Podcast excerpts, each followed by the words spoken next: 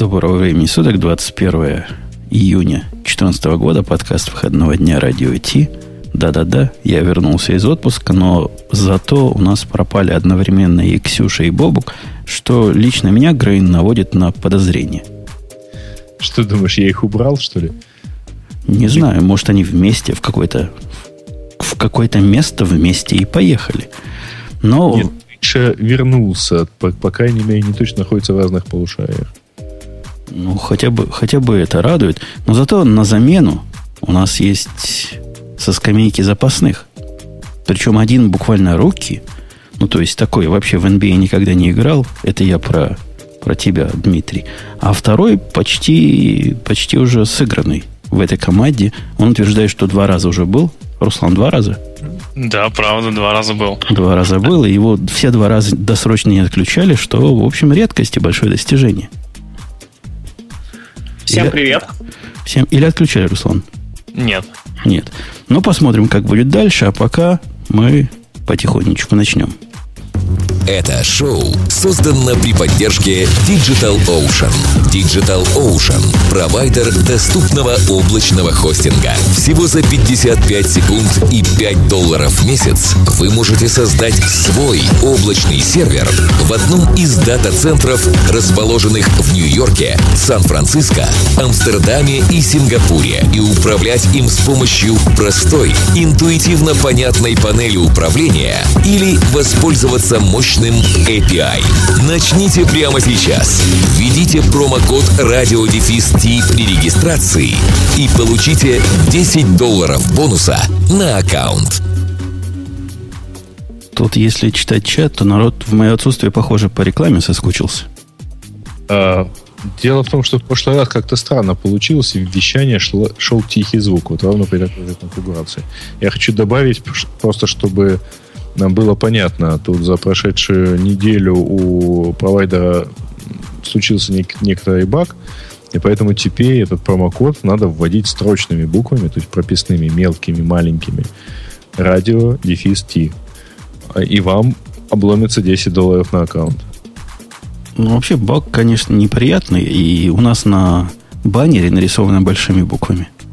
А, ну, на самом деле, значит, ни, ничто не мешало э, нашим пользователям жаловаться прямо в э, провайдера, а не в нас а, в связи с этим. В общем, большой совет на, на будущее. Пожалуйста, если у вас не срабатывает промокод наш, пожалуйтесь сразу, э, откройте тикет в своем аккаунте, что вот у меня не срабатывает промокод. Ребят, правда, реагируют, э, ребят тут пилили что-то, я не знаю, почему у них так все получается с промокодами, ну вот так вот получается. Соединение разработки и маркетинга дает такие непредсказуемые результаты. А у них все на Go написано. И, видимо, поэтому. А кто-нибудь из гостей в студии про Go вообще что-нибудь знает? Про Go знаю очень поверхностно, только вчера был на одной из наших местных сходок программистов. Там чуваки рассказывали то, что они пилили-пилили какую-то социальную сеть, а сайтик для знакомств. И потратили на это полгода, потом бросили, и чуть ли не за две недели все переписали на Go и счастливы и довольны жизнью. А, молодой наш Дмитрий. Я тоже слышал, что очень ускоряет работу. Тоже друзья попытались им воспользоваться. Хвалят, довольны и говорят, бери, пользуйся, не пожалеешь. Это я к чему, собственно, Go? К тому, что вы не поверите, но в виде, развлеч... в виде исключения, не развлечения, я сделаю последнюю тему первой – Могу? Имею право, Грей? Да ради бога. Потому что еще более странная тема, чем Go, это докер. Это у меня такая связка. Странные вещи наши, нашего городка. я, я слышал... Первый, да? Я слышал, что Бобук про докеры нес, уж простите за выражение, и меня это не удовлетворило. Мне это понимание не добавило, и я хочу с вами вместе это понимание как-то привнести вообще кто-нибудь в студии, кроме меня, также не понимает сути докера, как и я не понимаю? Или это я один такой дурной? Ну, я, Почему наверное, не... не соглашусь, да. Я вот достаточно приятная вещь. Подождите, давайте по очереди. Дмитрий, как молодой, молодым у нас везде дорога. Да, вот. Я не соглашусь, что вещь бесполезная, на самом деле очень удобно. Я не а... говорю, что бесполезная. Я говорю, что непонятная. Ага. А, ну почему? Мне кажется, что это такая замена, более высокий слой абстракции. Вот как мы пишем на питончиках VirtualInf, это, по сути, очень похожая вещь, но более высокого уровня, то есть контейнер, в который я могу засунуть намного больше библиотек и намного больше всего. И таким образом просто воспроизводить разные среды. Вот надо мне в одном месте пользоваться одной версией Python, я там пользуюсь одной версией. Надо другой, пользуюсь другой. То есть это такая прослойка между вагрантом, с одной стороны, а с другой стороны VirtualInv. Такая усредненная версия без тяжелого ядра, без серьезной виртуализации. То есть это удобно. Ну, да, я, я их статьи тоже читал. Я понимаю, что они хотят сказать. У меня вопрос, собственно, в другом. Э, это какая-то, вот эта контейнеризация, как способ дистрибуции аппликаций, мне кажется, оверкиллом. Как способ О, дистрибуции...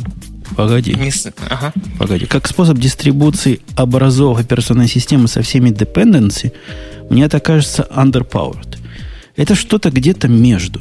То есть, если мне нужно накатить... Я живу в Амазоне. Если мне нужно в Амазоне накатить образ системы, который состоит из, например, трех движущихся частей, и нет никакого смысла. Тут я полностью согласен с Бобуком, который говорит про заблуждение, что, мол, в каждой докер одну программу, и они между собой, значит, общаются. Вот я загнал в свой докер-контейнер три части, которые создают мой вот этот кусочек. Да? также принято в современности. Я не понимаю, зачем мне это делать в докер-контейнер, когда я могу сделать AMI имидж, его поднять, у него совершенно честная, полная э, isolation будет, все ресурсы будут понятно, как контролироваться, и никаких странностей не произойдет. Где тут, в какое место я докер хочу? А, у меня видение то, зачем нужен докер, следующее. Э, если мы говорим про Э, паблик облака, Amazon или DigitalOcean, не суть. Э, докер здесь не нужен по той простой причине, о которой только что вы сказали. Э, докер нужен в том случае, когда вот на Пайконе один из выступающих с Яндекса употребил очень интересный термин э, общежитие. То есть, когда у тебя есть свои сервера, и когда у тебя на одной физической машине бегает э, зоопарк твоих собственных приложений. То есть один путь это когда ты ставишь на каждый из узлов э, какую-то виртуализацию, там Zen, KVM, не суть. Ну и, и дальнейший сценарий понятен. Это один путь э, распределения ресурсов. И то, о чем нам говорит докер, это о том, что теперь вам, возможно, не, не нужен такой оверкил, как э, нарезать по виртуалке на каждый application свой, а вы просто ставите докер и используете его как систему именно деп- деплоймента. То есть, вот, ну, я даже по своей работе это довольно большая проблема. То есть, например, у нас есть ряд продуктов, которые мы э, разрабатываем и поддерживаем, они бегают на наших собственных серверах, потому что ну, по тем или иным причинам неприемлемо их, их э, выкладывать в паблик облака. И вот здесь начинается внутренняя кухня с, э, с деплойментом там тупо по FTP выложить или там собирать D-пакетики, их выкладывать. И в этот момент возникает очень много нюансов, связанных с э, взаимными зависимостями. Вот мы вот разрабатываем на питоне, и даже, то есть Virtual Env, они, как, как правило, снимают там 9 из 10 проблем, но всегда есть какая-то проблема, которая основывается на системных зависимостях, на бинарных. И бывают взаимоисключающие ситуации, когда у тебя один пакет требует так, такую бинарную би- библиотеку, а, а другую иную, и они взаимо себя исключают. Подожди, подожди, и... подожди, подожди. Но есть же для этого конвенциональные способы для управления деплойментом, которые существовали до докера и будут существовать после докера. Их там а... целая триада, да? Puppet, Chief, Ansible, Salt даже четвертым будет. Я бы не стал это позиционировать, эти решения, как именно деплоймент. Это больше как система э, конфигураций. Деплоймент, ну, в какой-то степени да, но опять же, то есть если э, в двух проектах используются э, какие-либо там фреймворки, библиотеки, неважно, но которые имеют взаимоисключающие по отношению к друг другу системной зависимости, то есть, грубо говоря, а одной нужен, чтобы у тебя был установлен там либо JPG первой версии, а второму либо JPG второй версии. Вот, вот хоть, хоть и тресни. Да это, это, а, это, это понятно, это понятно, dependency, все дела. Просто мы же говорим, мы же не на ровном месте. Не, это же не, не нечто, что раньше не решалось. Вот если я решаю это при помощи KVM и имиджей, ты говоришь, это плохо, потому что у них высокий оверхед. Нет, дело это тоже как бы заблуждение про, про высокий оверхед. А, это не надо воспринимать как альтернативу, которая лучше тем, что меньше жрет там память или процессора. Это просто другой взгляд на ситуацию и другой путь ее решения. У него ну вот я, лучше... я взгляды не понимаю. Я, вот, я понимаю минусы этого решения. Я не очень понимаю плюсы. То есть какие-то условные плюсы, да, я могу понять или поверить. Но вот смотри, если мне нужно образ, полностью рабочий образ с операционной системой куда-то поднять и где-то запустить, я получаю решение, которое работает. Если мне это надо делать с докером, то тут уже начинается головная боль. Во-первых, куда я это... Ну, ладно, KVM должен быть, хотя он во всех ядрах есть. Допустим, что докер в один день будет во всех ядрах, эта проблема не будет предустановки. Но если я поднимаю Mongo, например, вот мой конкретный случай, мне нужно поднять Mongo сервер. Сегодня я поднимаю Mongo сервер в своем собственном дата-центре. Вот как раз, как ты рассказал, дата-центр, нужно свое. И у меня в Mongo не стучите микрофоном, кто там стучит. И у меня в этом Mongo сервере прямо дата, том, такой-то том, все вместе, поднял опаньки, включил, буквально под ключ решение включил, запустил, все, все готово. Ну, только может в фаерволе открыть вот этого хоста, который, чтобы он через себя пропускал, или там устроить какой надо над. Ну, в общем, понятные вещи. Высокоуровневого конфигурирования. Раз и работает. В докере у меня докер это такая сущность, как бы immutable, да? Я его поднял, запустил. Тома там не будет с данными. Том с данными надо отдельно. К нему подмонтировать его средствами. То есть уже на этом этапе у меня докер это из двух частей.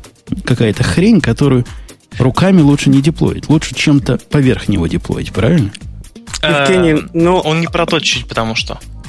Да, если вам, например, необходимо сейчас, вот вышла, предположим, вышла новая версия Mongo, и вам просто интересно, они обещают, что в 10 раз она быстрее там начала работать, в 100 раз круче стала, и вы хотите проверить, на самом ли деле это так, можно ли этим пользоваться, и вот просто хотите быстро поднять рядышком в соседнем контейнере просто новую версию Mongo и указать ей на те же самые данные, ну, то есть на копию этих данных. То ну, есть это вот, просто сэкономит вот, время. Вот, вот это уже плохой пример. Это уже сразу пример, который разбивается о жестокие рельсы реальности.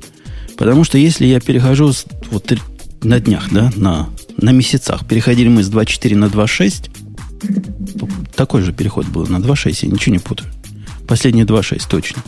То этот переход, он вовсе не означает, что ты можешь поднять новую Mongo и подключить к старым данным. Старые данные надо особым образом проверить. Возможно, починить, чтобы они были с 2.6 совместимы. То есть этот пример в случае Mongo не катит. Я не могу над тем же волюмом запустить другую программу, другую Монгу и посмотреть, что будет, потому что я рискую волюм потерять. Мне необходимо волюм этот как-то скопировать. Я понятия не имею, как это делается в докере. Как-то построить сбоку. Я всего лишь говорю, что если бы я был традиционно с KVM или с, с AMI имиджем, я бы его повторил, запустил. Он бы был полностью в изоляции данные и программы, они все вместе. С ними понятно, как работать. Понятно, как с ними, к ним снаружи доступаться.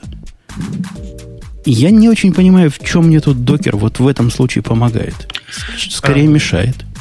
Нет, я соглашусь, то, что с Mongo не очень хороший пример, и как, как и в принципе с любым другим сценарием, который подразумевает э, какую-то деятельность с томом, потому что идея докера в том, что если его в любой момент вырубить и снова включить, он получается тем, так, таким же чистым, как был изначально. Э, докер, он нужен не для э, MySQL, Mongo или что бы то ни было. Он нужен как контейнер, где работает приложение. Ну, какой-нибудь там веб-сервис, который запускается там на десятки инстансов. И он решает тут ту самую проблему, одну, то, одну из та одна из которых задач он решает, это вот любимая отговорка многих программистов. У меня работает, а на сервере нет.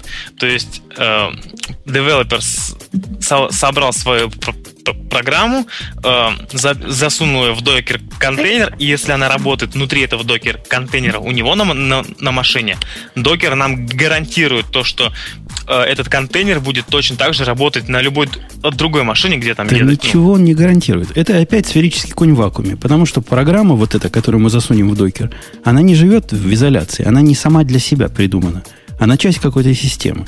И чтобы в докере эта часть системы стала, допустим, видно другим частям системы, необходимо сделать разные телодвижения, которые могут быть разные в зависимости от твоего environment. Например, у меня в Амазоне снаружи такие-то порты запрещены, такие-то разрешены, такие-то протоколы проходят, такие-то нет. То есть это легенда о том, что во всяких environment оно... Да, но на уровне localhost будет работать везде, видимо, одинаково. Но кого интересует его повторяемость на уровне localhost? А если его воспринимать просто как инструмент для того, чтобы воспроизвести ту ошибку, которая возникла у клиента? Вот там клиент звонит в 12 часов ночи и говорит, у меня все сломалось, вот не знаю, почему-то не работает какой-то кусок API. Я в этот момент просто беру себе, клонирую этот контейнер, то есть не всю машину, а только контейнер, практически беру дамбазы последние, воспроизвожу это и начинаю разбираться, что случилось. Ну, То есть ну. не дистрибьюция, а обратная, а обратная отладка уже у меня локально. Ну, это повторяемость. Опять же, ты говоришь про повторяемость environment, правильно? Я, да. я тебе надо скажу, что добиться... Это частичная повторяемость, это кажущая повторяемость. Опять же, для очень простых случаев, когда у тебя нет взаимозависимости. Как только у тебя вступают взаимозависимости, конкретный образ конкретной операционной системы становится наименьшей из твоих проблем. Ну, или не самой большой проблемой. Каким образом докер поможет тебе поднять у себя локальную систему, которая представляет собой э, коллаборацию нескольких движущихся частей? Я не очень понимаю. По-моему, вообще никаким. Ну да, никаким, согласен. В чем, мне кажется, действительно докер э, рулит и бибикает, ну или, во всяком случае, в моем понимании он рулит и бибикает, в том, что это хоть какой-то путь, вот об этом как-то я не, не слыхал упоминаний, но для меня это важно – какой-то путь отойти от э, вендор-лока. Поскольку это, и, по-моему, это как раз главное, и, по-моему, именно об этом надо говорить, это стандарт каких-то кросс-платформ, кросс-вендоровских э, имиджей. Если сегодня я, например, загоняю свой AMI в Amazon, то, в общем, никуда больше я его загнать не могу. А вот если поверх него я запустил бы докер – то потом бы я мог эту штуку взять и запустить у себя в дата-центре, запустить у, у Гугла, например, еще где-то. Это ведь реально крутая переносимость получается. Ну, здесь не хочу показаться грубым, но мне кажется, тоже можно аргументировать доводом, что это мнимая переносимость. Ведь как только э, человек начинает пользоваться там Гуглом или Амазоном, у него вендерлог совершенно не на образе его машины, у него вендерлог на тех сервисах, которые предоставляются паблик облаком. Но здесь, наверное, мы уже задумываемся, какие сервисы пользуем, какие нет. То есть просто потенциально оцениваем, что нам надо из тех сервисов, которые вендор предоставляет, а что нет.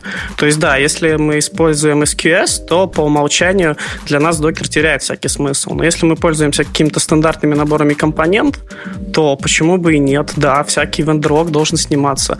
Но тогда можем уйти в OpenStack, он, правда, будет слишком сложен. То есть докер — это простота прежде всего. Вот простота и, наверное, частичная переносимость.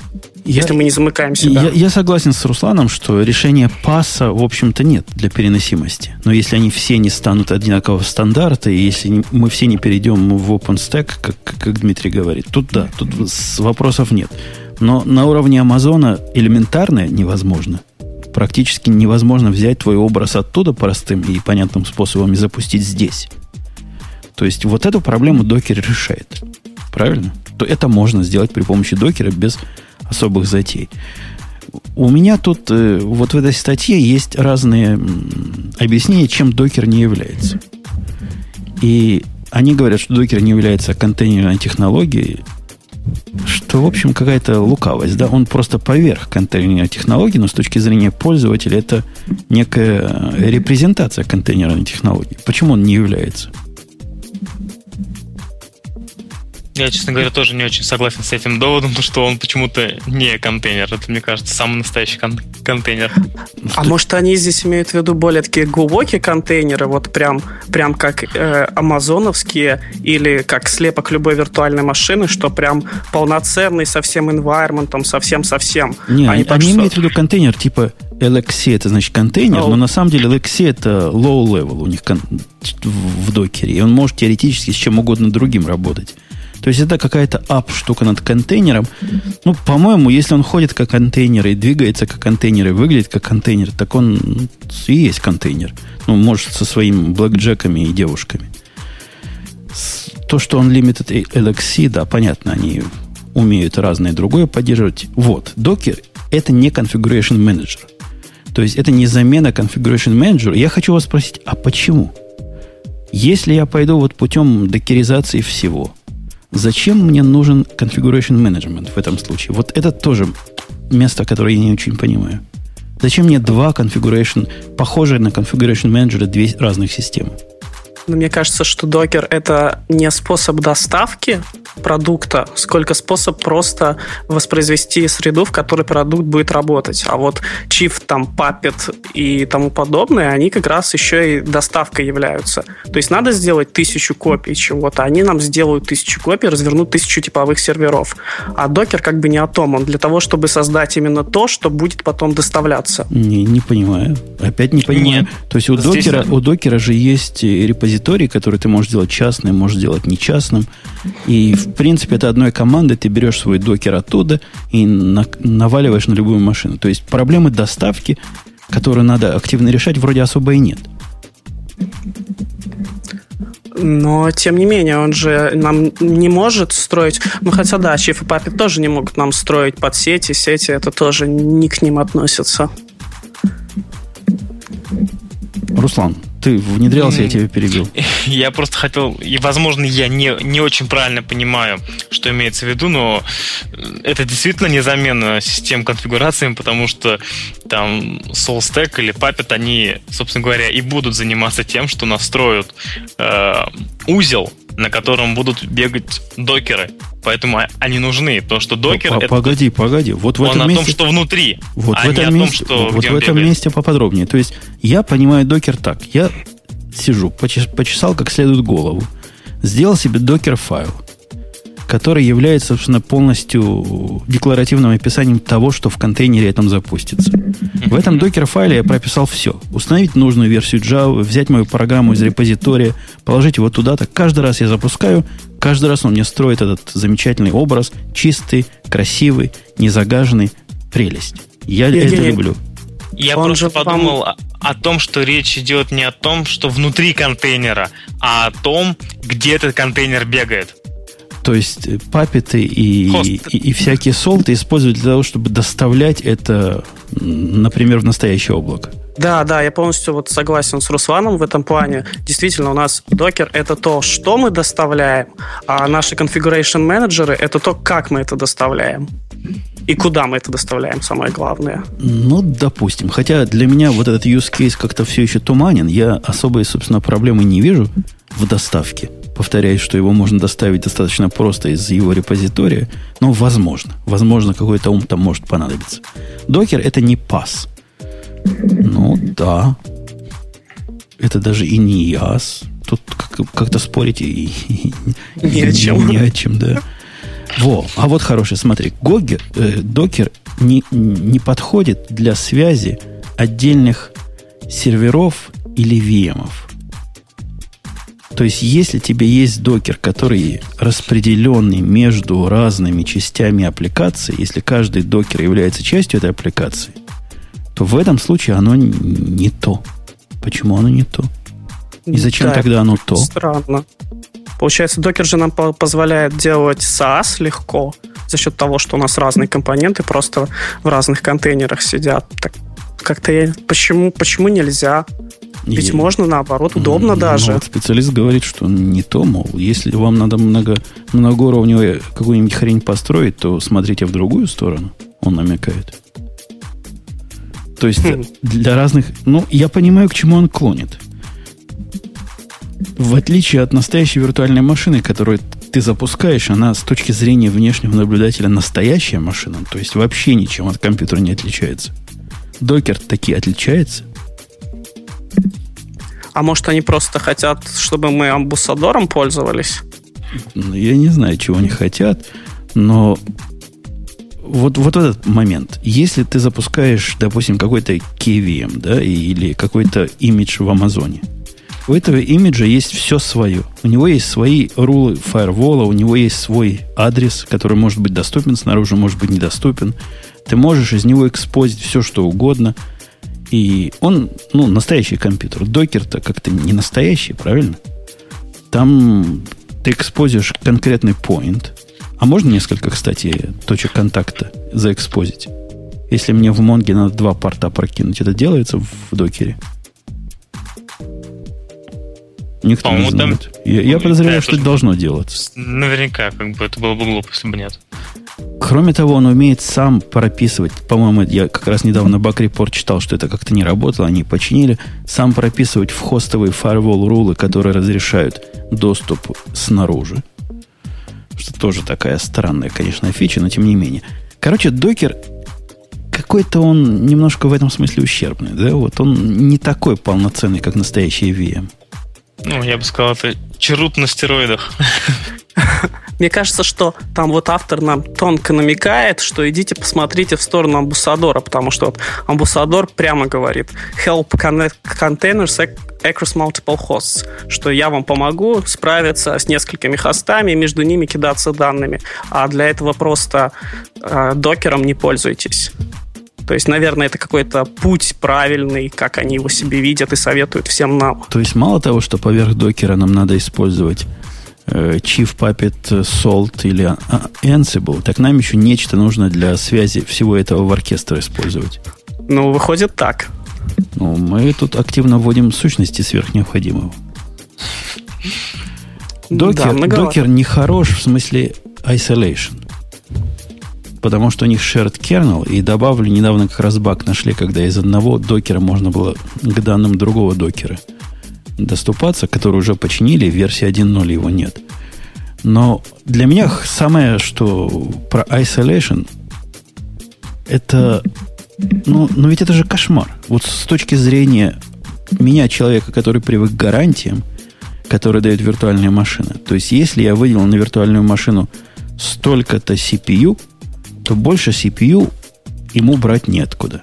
Если я выделил столько-то диска в имидже, то больше он ниоткуда не возьмет. В доке ведь все не так прямо. Или я опять что-то не понимаю. По-моему, единственное, что ты можешь в докере ограничить, как-то оно работает, не знаю, насколько работает, но теоретически можешь ограничить использование памяти. Мне кажется, что здесь сам принцип немного другой, что докер, он для того, чтобы на одной машине ставить так много изолированных вот этих самых контейнеров, как мы только можем, а там уже кто до ресурсов достучался, тот и молодец. Ну, кто не достучался, они, тому ведь, не повезло. Они ведь не изолированы, потому что CPU это тоже точка пересечения. И доступ к внешним волюмам это тоже пугающая фигня. То есть по ошибке можно два докера на один волюм легко замаунтить. И будет тебе большая радость, если ты не продумал эту конфигурацию сначала. Так, может, они в будущем это немного изменят. Если у них вот с изоляцией возникла одна проблема, они ее уже победили в 1.0, значит, наверное, и дальше будут изолировать отдельные компоненты, чтобы они не могли как-то в работу друг друга вмешиваться. Ну, кроме, конечно, разделяемых ресурсов. То есть ресурсы, они, ну, как, как ни крутя, ресурсы, кто достучался, тот и молодец. И ждет, остальные ждут, когда он освободит им CPU полностью. То есть мне кажется, что докер, он не о том, чтобы гарантированно выделять. Для этого действительно есть там уже более высокая виртуализация, а именно о том, чтобы просто удобно работать с разными коллекциями библиотек в контейнерах. А вот еще один у меня вопрос. Не уверен, что вы знаете на него ответ, но все-таки я спрошу. Я слишком, например, я, слишком ленив для того, чтобы построить докер-файл. Мне это кажется какой-то лишней сущностью. Я понимаю, зачем он нужен, но для меня было проще, например, создать, взять готовый образ, какой-то достойный образ, там base image, который все, что надо, включает, все хаки, все трюки, все там внутри. Я беру поверх этого base image, устанавливаю все свое, получаю в результате контейнер. Я его могу закоммитить. Получается у меня контейнер, который мне хорош. Каким образом я его дальше Могу я из него сделать докер-файл? Вот у меня вопрос. Я хотел бы из него сделать докер-файл, чтобы оно посмотрело, что я сделал, и все это декларативно описало. Неужели это такое уж дикое желание? Никто не знает. Потому что никто еще в жизни не попользовался. Да. Ну, на, надо дальше копать, но у меня вопросов с этим докером больше, чем ответов. Вот реально, сплошные вопросы. Я пытался в отпуске, будучи, на него внимательно посмотреть и понять весь этот хайп. Собственно, откуда ноги растут. Я пока не могу понять хайп. Вот реально не могу понять хайп. Ну, может, он, он просто достаточно удобный, то есть в нем легко контейнер создавать. Мне кажется, это главный плюс. То есть по сравнению со всем остальным, вот проще только VirtualInf, наверное. Ну, VirtualInf, правда, ну, есть только я, я, я вчера множил свои виртуалки в Амазоне. Да, я понимаю вендерлог, понимаю все дела, но я не могу представить ничего проще, чем сделать виртуалку в Амазоне, накатить на нее нужное тебе а, ансамблем и получить полностью изолированную, честную виртуализацию, которая никуда не может ликнуть, которая экспозит не только endpoint, который у меня там прописан в начале, а все, что я захочу, у которой каждый есть firewall свой собственный. И... Я, наверное, да, прошу прощения. Да, да. Я, я, собственно, к тому, что я как-то пытаюсь понять, вот зачем оно мне надо, но все еще не могу. Но не, все, не у всех есть возможность. Вот, например, я просто не могу на работе использовать какие-то внешние виртуализаторы и не могу создать себе инстанс в Амазоне. Я тем более не могу туда скопировать базу данных, а вот на сервере девелоперском хочется поиграться, хочется попробовать, попробовать разные конфигурации, и не хочется ждать установки свежей операционной системы, хочется что-то простое написать, чтобы оно взлетело. Ну и как бы докер — это тот самый путь в котором получается воспроизводить разные среды и играться, смотреть, что с ними получится когда но... нельзя сходить в другое место. Ну, я, я, в общем, это понимаю. Я, вот этот случай я понимаю, но как-то он мне не очень практичен. Ну, да, понятно. Но также я могу, понятно, пос, построить у себя виртуалку в, в, как называется эта программка, которая виртуалки запускает, в каком-нибудь Fusion или еще в чем-то. Также я могу просто поднять новый имидж то ли в Амазоне, то ли в Digital Ocean нашем любимом. Но, если честно, я так и делал. Я плодил а, пустой инстанс с э, Ubuntu сервером и под ним делал все э, эксперименты, но докер быстрее, просто быстрее и проще.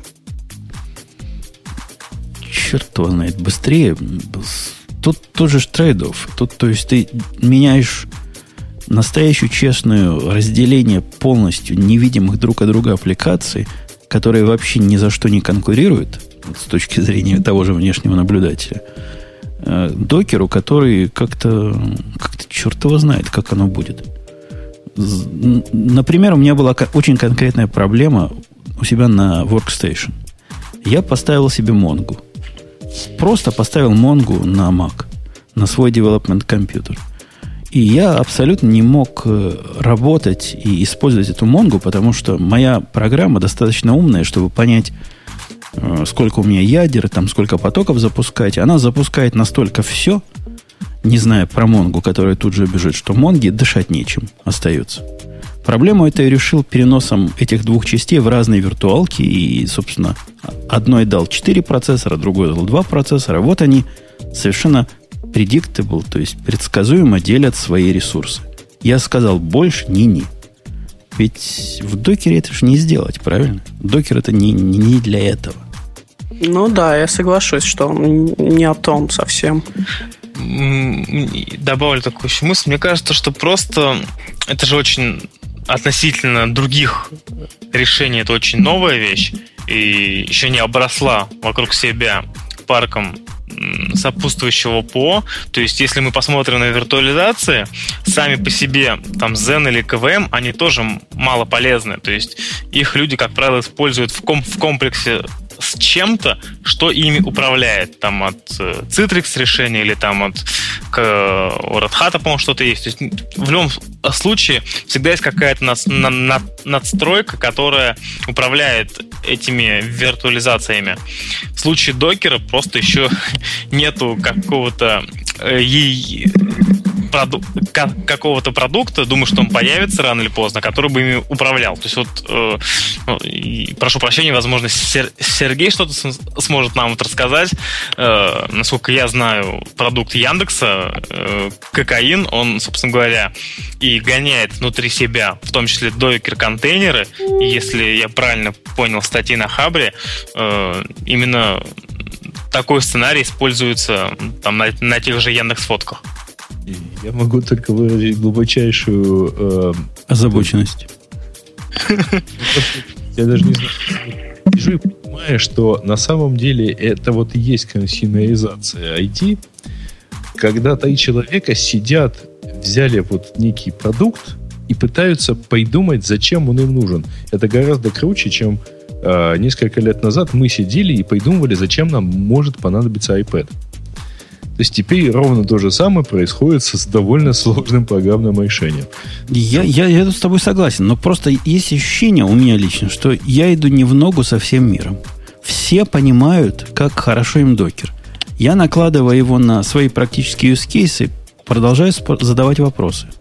Жень, просто все уже пали жертвой маркетинга. Ну, может, может, может, ты прав. Хотя объяснять это марки, одни марки, как-то, по-моему, слишком просто. Потому что это вот, это же все-таки ПО, это же все-таки не какая-то там фитюлька там, типа айфона. Поэтому тебе неудобно это обсур... э, объяснять маркетинг. Как-то ты пропадаешь вообще, вот совсем тебя тихо слышно, и гости подтвердят, что ты затухаешь как, как ужас какой-то. А тебя бы хотелось бы послушать, потому что мы как раз в сторону маркетинга пойдем, и в сторону решения, которое кроме как кассовым аппаратом для выбивания денег из лохов я назвать не могу.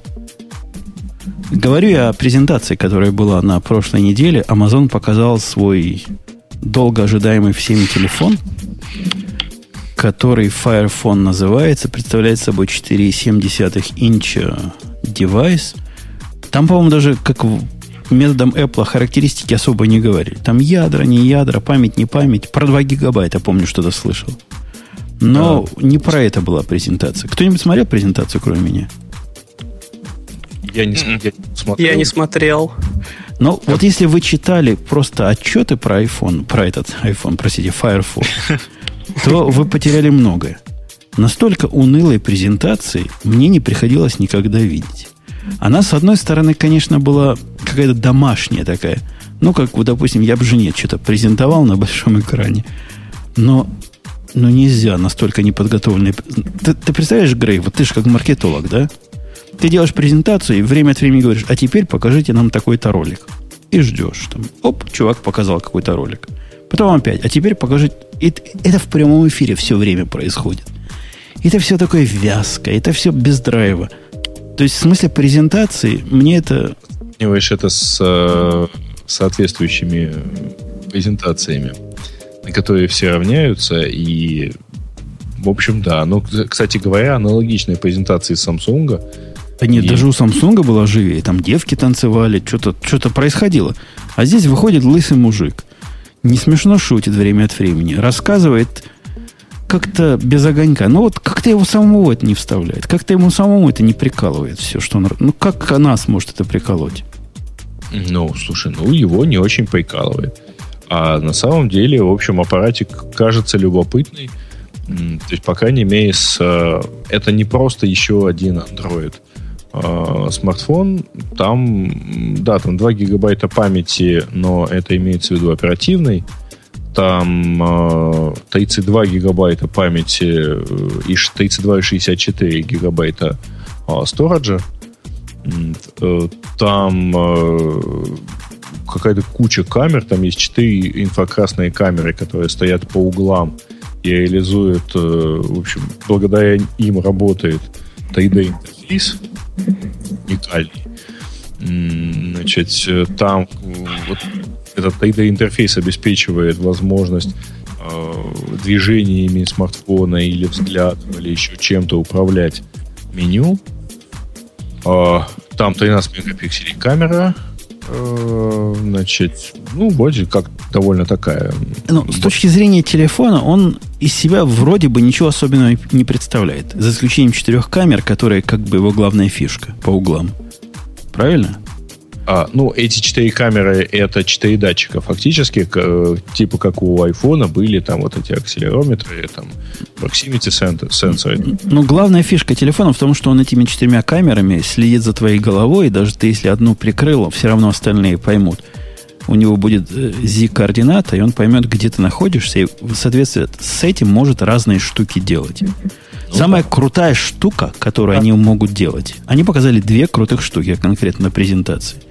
Во-первых, вот эти wallpaper, которые в зависимости от головы двигаются вправо и влево, и этот псевдо 3D эффект возникает. Чего мы опустились? Радио Ти обсуждает обои для рабочего стола. Да, обои, обои там самое шикарное в этом телефоне. И показали практическое применение в их программе чтения, когда это даже было... Это такая смесь. Они тилт вместе с положением головы могут анализировать одновременно и двигать текст быстрее или медленнее вниз или вверх. Это Infinity, uh, Infinite uh, Autoscrolling, да? Да-да, именно он и есть.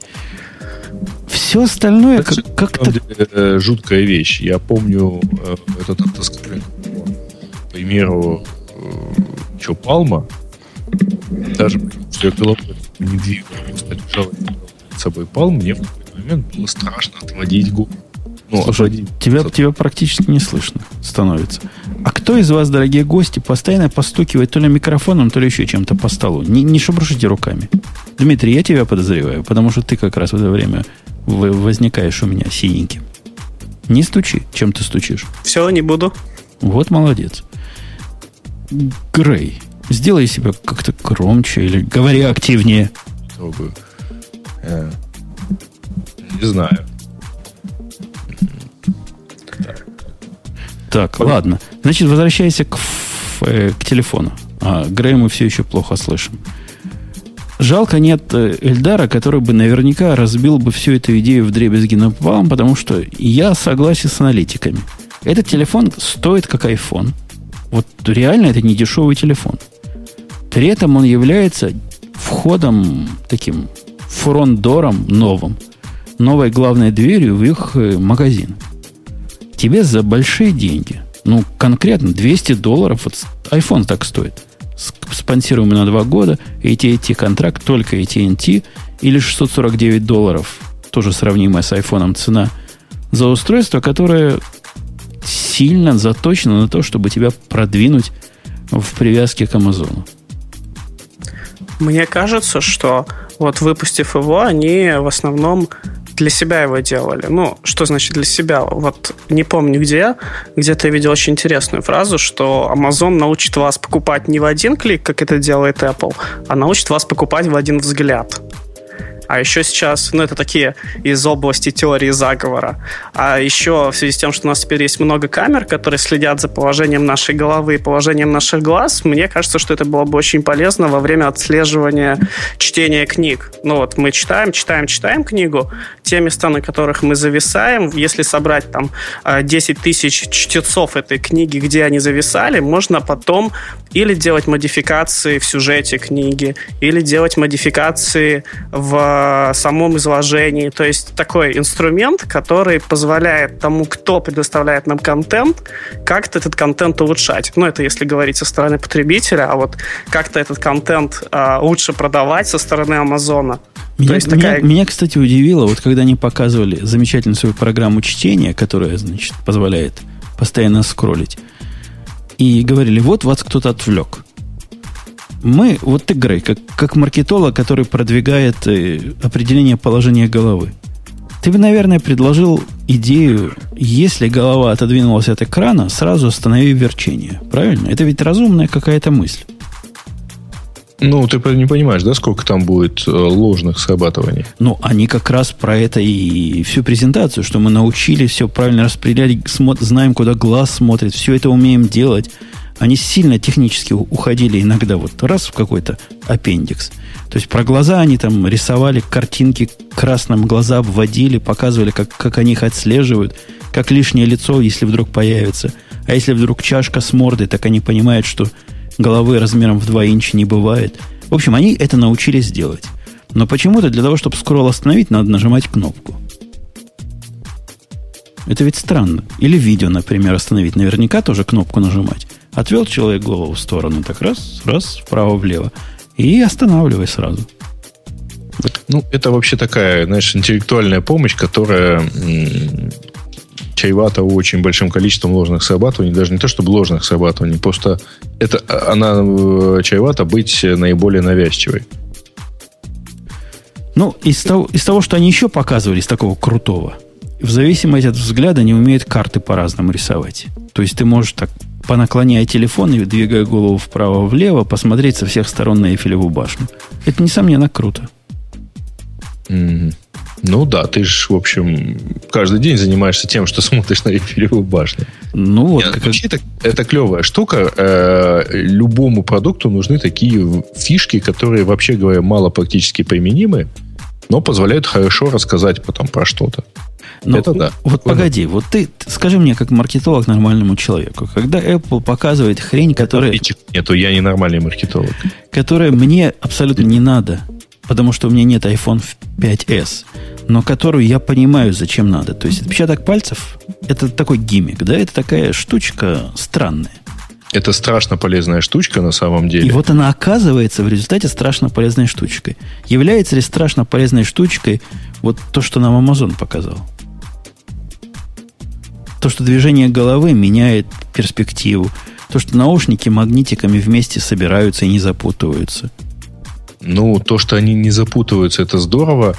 Э, смотри, и э, вот эти все красивые показанные штуки, которые э, там, позволяют отводить глаза, не отводить глаза, еще как-то, они, э, конечно, хороши, но э, мне больше нравится идея вообще самого интерфейса, когда ты в интерфейсе глазами там, движением, чем, чем-то еще делаешь. Кстати говоря, они вообще говоря не очень оригинальны, потому что Samsung в своих S3, S4, S5 Э, так или иначе отслеживает, э, что там, человек смотрит на экран или не смотрит на экран. Если ты смотришь на экран, то э, у него иначе там срабатывает, например, газ ну, не переходит в режим ожидания. Но мне кажется, что вот эта фича с отслеживанием положения глаз, она у Samsung как-то не особо взлетает.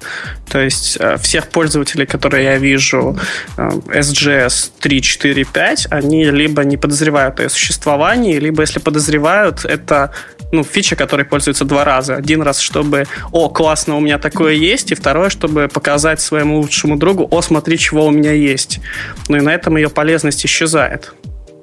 Э, это на самом деле, э, я тебе могу сказать так, что вот Touch ID тоже пользуется э, очень небольшое относительное количество пользователей, владельцев iPhone 5s, потому что это, увы, судьба любой, практически любой функции. Есть, кроме функции позвонить в телефоне, остальные функции используются сильно меньше. Позвонить, там, Wi-Fi, ну, вот можно перечислить какой-то там 10%, там, 10% функционала, который действительно используется. Ну, вот смотрите, коллеги, когда они в свое время показывали более чем спорный Kindle Fire, который таблет, таблет был, я к нему относился гораздо более тепло, потому что там они обещали вещи, понятные мне. Они говорили, у нас будет такой браузер, который умеет там на серверной стороне все сделать и вам все это красиво показать, все это. Это было понятно зачем. Зачем мне управлять телефоном головой? Ну, кроме как... Я соглашусь, пожалуй, с Дмитрием, что это, это круто, да. Это, во-первых, это красиво. Но практически... Вот говоря о презентации, не могу не, не сказать. У них есть совершенно крутая вещь там в телефоне. Камера, которая на подвеске. То есть механическим... Как называется механический вот этот антишок? Какое-то есть название до этого. Изображение. Да-да-да. Стабилиза... Настоящая, честная стабилизация изображения. У них там моторчик двигает камеру. Это, это, это ведь круто. То есть вокруг этого можно было построить на полчаса рассказ. Что они в результате показали? Они показали три плохих снимка. Один плохой снимок снят Galaxy каким-то, один iPhone 4, э, iPhone 5s, по-моему, и один их системой. Они все одинаково плохие, ночью сняты. Ну, чтобы показать, насколько хороша стабилизация. Возможно, специалисты посмотрят на эти три плохих снимка и скажут, да у, тури, круто, как, как, как ваш Amazon. Для меня они все были три плохих. И сказать, какой из них хуже, так без, без пол-литра и не скажешь. И вся презентация была вот в таком вот виде. Нельзя так делать. Ну, ну как, как-то это... То ли готовиться надо, то ли специального тренера взять по презентации. В общем, давай не обсуждать презентацию, может быть, сам продукт обсудим, потому что в описании самого э, Fire на сайте Амазона там как раз из самых популярных фич выделяется следующее. Вот это вот Dynamic Perspective. Это а, но она именно в разрезе взаимодействия с интерфейсом, не куда ты смотришь, когда читаешь, а именно э, то, что если ты его повернешь там, например, то выскакивает боковое меню, которое иначе недоступно. Но оно выскакивает не потому, что ты тилт сделал, а потому, что он знает тилт по отношению к голове. Там вот такая фишка. То есть, ну, значит, ты голову не двигал, а телефон подвинул, значит, это специально ты такое сделал. Да-да-да, ты хочешь посмотреть куда-то вправо. Плюс есть э, кнопочка Firefly, которая позволяет э, распознать и чего-то сделать там с тем, что она распознала. Ну, например, там, э, если ты э, сфотографируешь таким образом э, визитку, то оно позвонит или там напишет, выведет там e-mail или сходит в интернет. Ну, да, вот вокруг Firefly они тоже долго показывали. Большая часть этого показа была то, что ты можешь продукт э, засканировать и купить его тут сразу в один клик. Как бы про это было. Но кроме того, там действительно есть полезные вещи. Ты можешь знак какой-то сфотографировать или объявление, из него автоматически выдрать телефон. Всякий такой ум. И они рассказывали тоже долго, по-моему, неоправданно долго, как они вычленяют из этого полезную информацию, чтобы всю картинку не посылать на сервер, а посылать только то, что нужно. Ну и плюс есть э, Mayday. Это автоматический, э, автоматическая техподдержка бесплатная, живая, 24 на 7, 365. Э, реклама в телевизоре есть, когда девушка выскакивает в вот как раз в виде поддержки, что-то говорит, помогает как-то. Кому надо в айфоне поддержка? Тебе много раз в айфоне понадобилась поддержка, чтобы узнать, как им пользоваться? Ну, вдруг. Ну, мало ли. Потом, может быть, э, это не, не только про это поддержку, это Amazon Expert, поэтому они могут и про... Э, и это клиент магазина. Про AWS тебе что-нибудь сказать. Ты представляешь, там по Elastic Storage. Да-да, что-то у меня SQS плохо работает. Не могла бы девушка помочь. Она прямо и потухнет на этом экране сразу. Пока что в нагрузку к ним дается full, ну, полная годичная подписка на Prime Э, Prime, как мы в прошлый раз выясняли, это э, стриминг музыки э, и видео. Это стриминг э, значит, телешоу, это полмиллиона книг, и это э, бесплатная значит, двухдневная доставка миллионов товаров на самом Амазоне. Ну, то есть это, в общем, плюс они, если ты уже, э, у тебя уже есть подписка, а, на Prime, то они тебе продлят еще на год при покупке этого телефона. У меня ну, главная претензия к телефону в том, что, во-первых, он такой же, как все. То есть он по цене такой же, как Samsung, такой же, как iPhone, такой же, как все. Ну, и... 199, 299 в, с индивидуальным планом. Да. Ну, такой же, да? Вот он он не, не такая революция, как Kindle Fire был в свое время. Тот вышел прямо вау. Он был самый дешевый таблет на рынке такого качества. Потом все за ним попробовали подтянуться, появились появилось у Гугла решение, не у Гугла, да, у Гугла решение появилось. Nexus ну, даже гугловый. Немножко, да, Nexus это гугловый, у Гугла оно немножко другое. На самом деле, у него все-таки референсный девайс. Ну, там было понятно. Вот понятный план, да? Вот ты нас затаскиваешь, ты, дорогой Amazon, затаскиваешь нас в магазин, за это ты нам даешь плюшки. Практически бесплатное устройство. Здесь устройство, как у всех. И как-то я цемиса всего понять не могу. Да, действительно прикольно в магазине подержать в руках. Но насколько оно мне надо в личной жизни?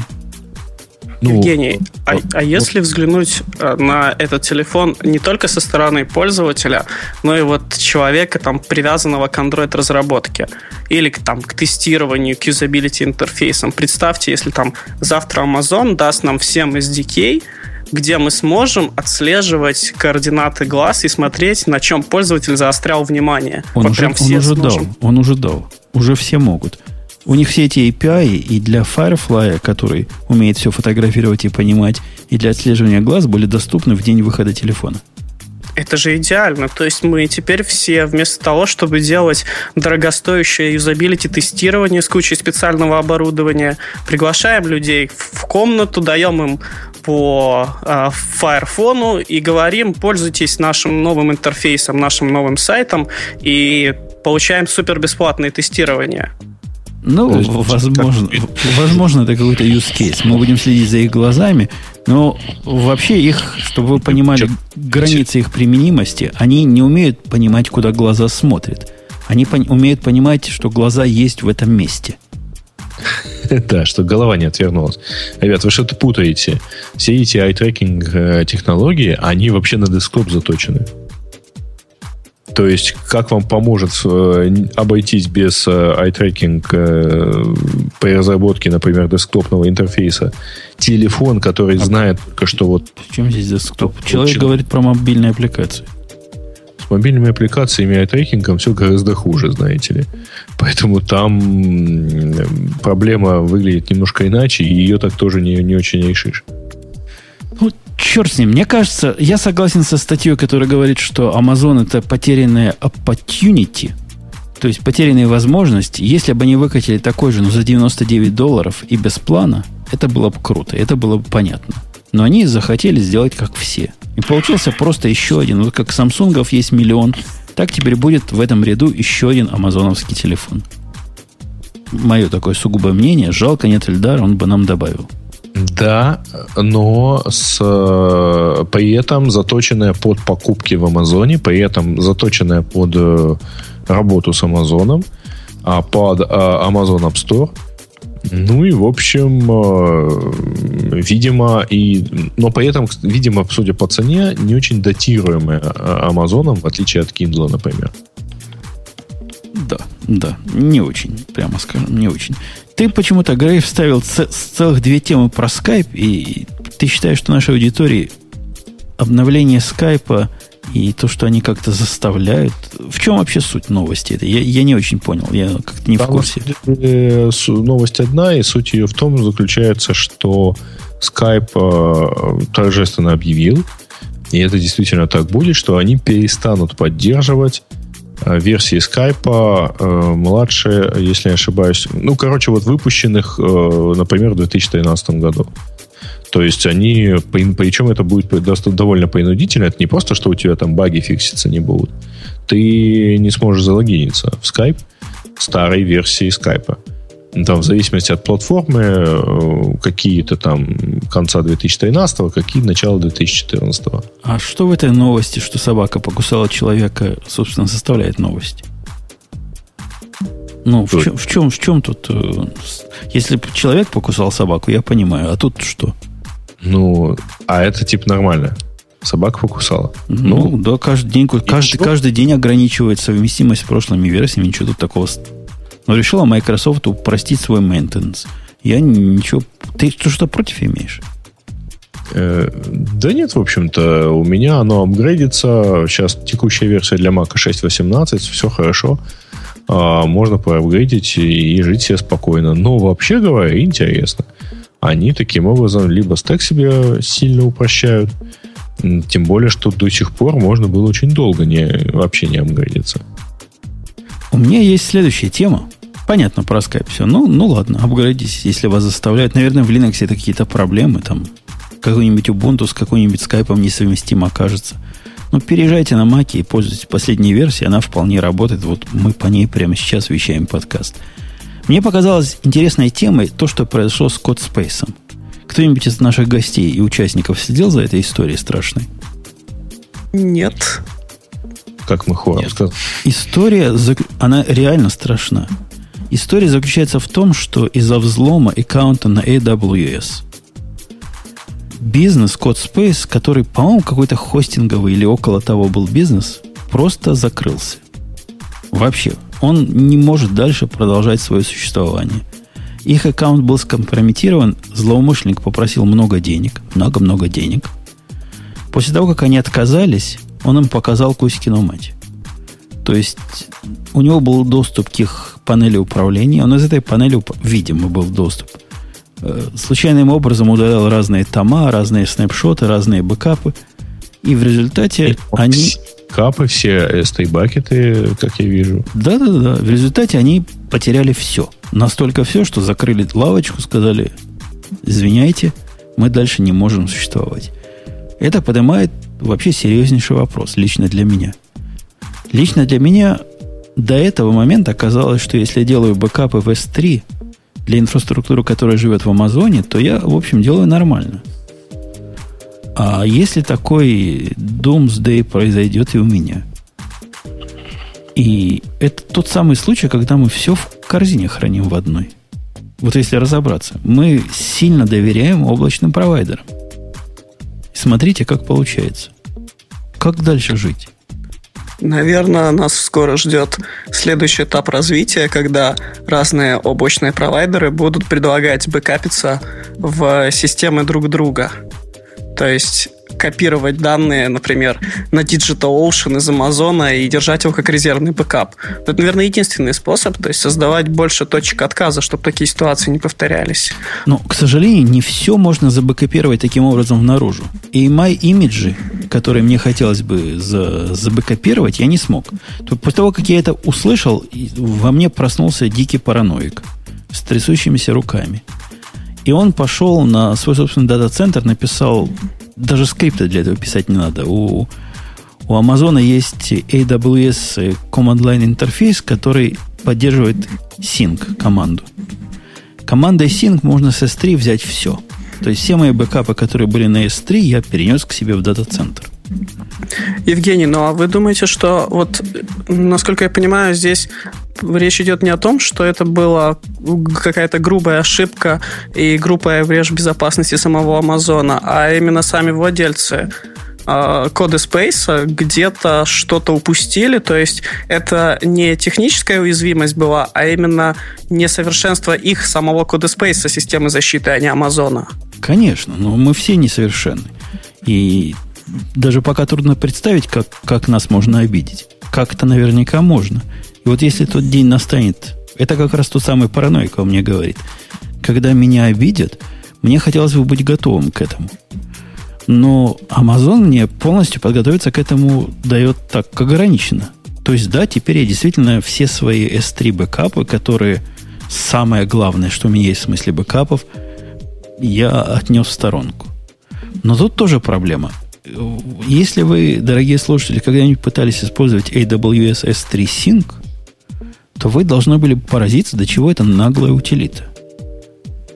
Такого, такой программки, которая настолько полно использует весь выданный вам bandwidth, я никогда не видел. Я не знаю, как она внутрях работает. Она на питоне написана, сорцы я не смотрел, но она забивает вот весь мой дата-центр канал, весь гигабит, что у меня там есть – Настолько, что к другим серверам в этом дата-центре просто доступиться невозможно.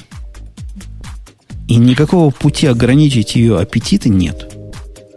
То есть, пока я сделал полный начальный бэкап, я весь поседел. Все, что осталось, все поседело. Время от времени монги кричали, а, не могу увидеть там в Амазоне своего брата старшего. А, и вот такое было постоянно. Короче, ужас, ужас и кошмар. Бегом делаем все бэкапы на что угодно, вне Амазона, потому что день и для вас это наступит, дорогие мои. В чатике предлагают э, фразу «Мы знаем, как тебе нравится бэкапить, поэтому встроили в систему, в облако систему бэкапов в бэкапе». Бэкапы бэкапов, чтобы ты мог бэкапить, пока бэкапишь. Ну, Свой же аккаунт тот же. Ну, смысл-то в этом есть. Оказывается, бэкап бэкапов тоже нужен. Вот у этих чуваков не было. И они, они думали, что они забэкаплены. И вот на тебе, опаньки, все. Хотя, конечно, они дятлы. Надо понять, что с современным построением в AWS можно сильно разделить полномочия. Но опять же, кто это делает? Ну, у них там на самом деле вот по описанию не очень понятно, каким образом вообще человек получил столь всеобъемлющий доступ. А, и, в общем, да, если человек пойдет и, извините, грохнет все в каком-нибудь аккаунте а, на, ну, ну, грохнет весь аккаунт э, на АВС, ну, ну и что с этим делать? Наверное, у них в компании не было достойного параноика, который говорил бы им, что создавайте пользователей, раздавайте им правильно права, не пользуйтесь учеткой админа. Может быть. И, скорее всего, этот параноик не включил двухфакторную авторизацию, и кто-то снаружи смог за- зайти в панель. Да, и можно всякого, всякого плохого наделать. Но в то же время этот IM, который у них есть, и который, собственно, является системой прав и привилегий, он тоже довольно мудреный. Там иногда попытаешься... Я вот недавно пытался сделать себе такого пользователя, который может S3 только читать. И читать не все, а только часть бакетов. Я не понял, как сделать, чтобы он мог только часть бакетов читать. Я догадался, как сделать read-only, что тоже было непросто. Но чтобы часть бакетов читать, это прямо я не потянул. Возможно, они и до read-only не дошли. Тут частичные вина Амазона есть. Все далеко не так просто, как хотелось бы. Ну да, их конфигурирование, конечно, AWS, S3 с вот этими длиннющими конфигами, кучей птичек без пояснений. Ну да, там надо отдельный специалист по AWS, чтобы это настроить все правильно. Но с другой стороны, если вы уж завязали свой бизнес полностью на Amazon, ну тогда придется разобраться полностью в Амазоне, что как там сделать правильно. Ну, я согласен, надо разбираться, но я вполне понимаю тех людей, которые, у которых руки опустились в этом разбирательстве. Они просто одним общим ключом кидают, одним общим пользователем создают ES3 и EC2 и все на свете остальное. Хотя это плохая практика, дорогие слушатели. Их пример другим наука. Точно. И поэтому я начинаю теперь бэкапить. Full бэкап вот как раз до этого подкаста завершился. Теперь буду каждый день делать инкрементальный бэкап. А куда, куда ты бэкапишь свою тайм-машину? А тайм-машина у меня на два диска бэкапится. Один Она... диск локальный, компьютер подключен, один диск спрятан в таком месте, что грабители не должны найти, когда, когда меня хакнут физически. По сети. Понимаешь, у нас все учтено могучим ураганом. Ну, я подозреваю, что термоэктальные способы того не учтены, ну ладно. И кроме того, это, правда, не тайм-машин, потому что тайм-машин на удаленные э, destination плохо работает, на удаленное направление. Но другой способ, у меня еще бэкапит все самое важное в офис. При этом делая компрессию, делая, э, делая шифрование, делая все, что надо. В общем, параноик во мне заставляет делать три бэкапа. Чего, угу. чего и вам советую, кстати. Вы выбрали слишком простой пароль. Такой пароль уже есть у пользователя Миша. Выберите пароль, пожалуйста. Руслан, у тебя сколько бэкапов? Хотя бы один есть? Конечно. А два? Нет. Есть куда расти. И вчера я обнаружил, переходя к следующей теме, что я вчера обнаружил? А, я вчера обнаружил закат солнца вручную. По-моему, Грей, ты, эти молодые-то не были в 2000-е годы. Они не помнят, как пузырь надувался и как лопался. Ты-то помнишь? Ну, он с тех пор еще раз несколько раз надувался и несколько раз лопался. Но ну. тот, тот был пузырь такой пузыристый, самый настоящий пузырь. А, ты про миллион. Программа Йо Расскажи про нее. По-моему, это хороший признак того, что пузырь вот у нас на носу. Феерично на самом деле, потому что весь интернет ходит обалдевший. Насколько я могу смотреть, потому что я как раз пообщался, э, общался там с людьми, имеющими отношение ко всякого рода стартапам, к подъему денег и так далее. А программа очень простая. Значит, мобильное приложение его написал за 8 часов на 1 апреля разработчик. Значит, программа такая. Вы в ней регистрируетесь, составляете себе контакт-лист других пользователей, из других пользователей. Ну, например, там у Умпутуна могли бы быть там я, там, Гаиша, Ксюша, Эльдар Муртазин и так далее. И вот когда бы Женя хотел бы там что-то нам сказать, он бы ткнул бы в нас пальцем, и у нас пришло бы сообщение «Йо, как это назвал разработчик, э, Zero Bytes Connectivity. Ну, то есть, потому что ничего вообще не пересылается, кроме, собственно, вот такого вот пуша конкретному человеку. Содержания же нету. Сообщение может быть только одно. А, за первый месяц, э, короче, за два месяца приложение вот так вот ради прикола набрало 50 тысяч человек, а, и там что-то пересылалось порядка 2 миллионов. Вот за май переслали там 2 миллиона сообщений. На прошлой неделе э, автор сообщения поднял, привлек инвестиции, ангельские инвестиции в размере 1 миллиона долларов на дальнейшее развитие этой программы. Ну, я не знаю чего. Видимо, можно будет еще и картинку посылать. Ну, одну, естественно, как полагается. Вот послать картинку, и у тебя выскакивает эта одна картинка. Не, ну можно, я могу представить сильные пути развития этой программы. Одна кнопка Yo, другая sup, dog. Нет, ты не понимаешь, это увеличивает длину месседжа. Ну почему? Один байт в любом случае посылать. А, не, ну это уже надо... Не... Нолик или единичку. Теперь второй байт посылать. Что именно ты выбираешь, да, там хотя бы. А, нет, нет э, пока у тебя два сообщения, одного, одного бита хватит. Не волнуйся. Он, у него два состояния. Нормально. Мы не увеличим трафик. Вот, дальше, э, ну, на самом деле, разработчик очень много рассказывает про то, что еще можно сделать. Можно, например, таким образом отвечать на рекламные акции. То есть тебе приходит сообщение от спонсорское от магазина, ты на нее отвечаешь ее, значит, тебе это интересно. И все, после этого ты спастись не можешь вообще. А, но народ-то обалдевший как раз от другого, от того, что вот, вот такая вот фигня в основном на волне. А надо понимать, что ангельские инвестиции, они обычно э, ну, делаются для того, чтобы человек просто продолжал работать. А, чтобы там как-то все дальше построить и так далее. Так вот, э, такая фигня просто на волне э, общего интереса к мессенджерам, она вот такое вот, вот продуцирует. И последняя новость, которую я слышал про это приложение, что человек ищет э, приложение на iOS, он сейчас ищет разработчика на Android.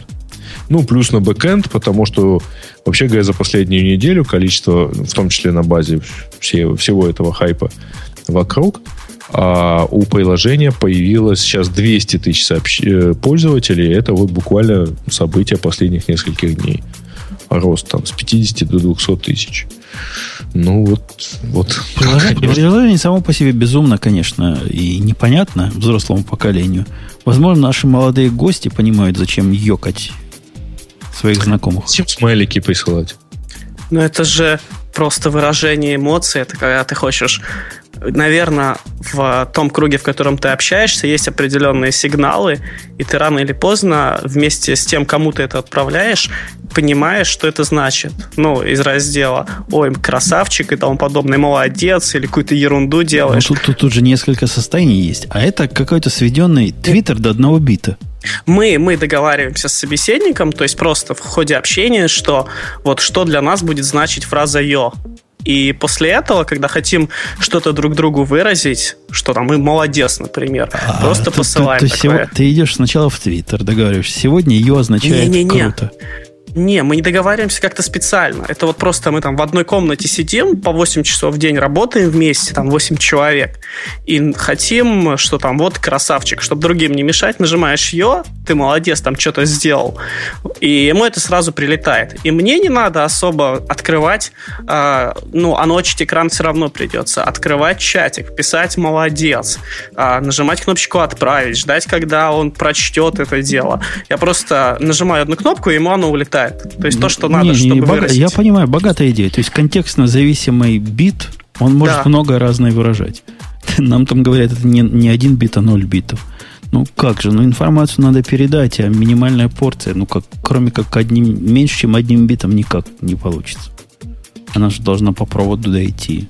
Я подозреваю, там ходит сообщение еще, еще той длины. Для этого ее он, небось, килобайт туда-сюда посылает, Поэтому ему необходимо... Кстати, его обидели недавно, да, хакнули? Была новость. Там, там что-то как-то пошутили над ним студенты Стэнфордского, по-моему, университета или какого-то другого колледжа. Да, что-то там переделали. Ну, он еще ищет разработчика на бэкэнд. Ну, вот Дикей правильно говорит, что миллион, наверное, пойдет на P2P шифрование. Ну и миллион это не так уж и много, но будем честны, он найдет еще двоих разработчиков, ему надо поддерживать инфраструктуру, которая сейчас будет 200, там, 300, 500 тысяч пользователей обслуживать, обслуживать. Он заинтегрирует это все с социальными сетями, с Твиттером, еще с чем-то, не знаю как, но сейчас это обязательный атрибут чего угодно. И... Вот я бы это долларов за 200 сделал.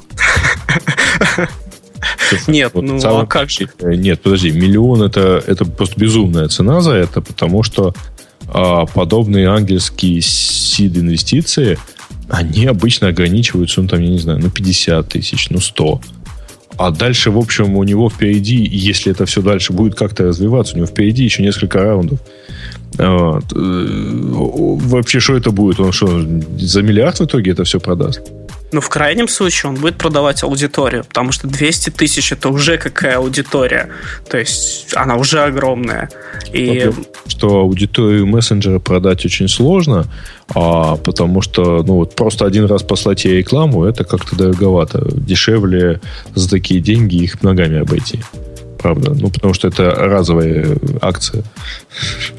Переходя к нашей любимой теме облаков, облака у нас не стоят на месте – на прошлой неделе Google потряс весь мир. Возможно, от вас, дорогие мои коллеги, потрясение прошло мимо, но я потрясся.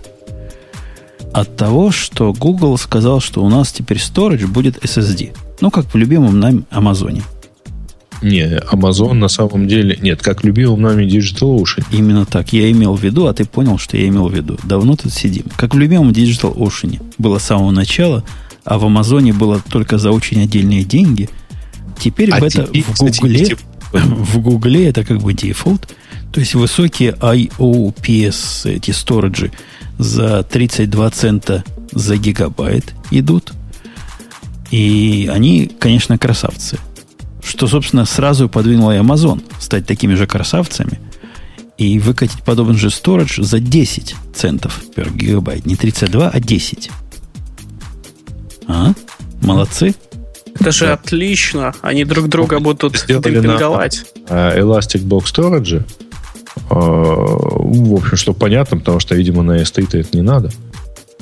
Но это EBS, действительно, и это не всякий EBS, то есть не ко всякому, точнее говоря, не ко всякому инстансу можно их подключить, а только к определенным инстансам, но тем не менее почти ко всем э, таким известным инстансом, типов инстансов, можно подключить вот этот Elastic Storage. Он такой сложный SSD, этот storage.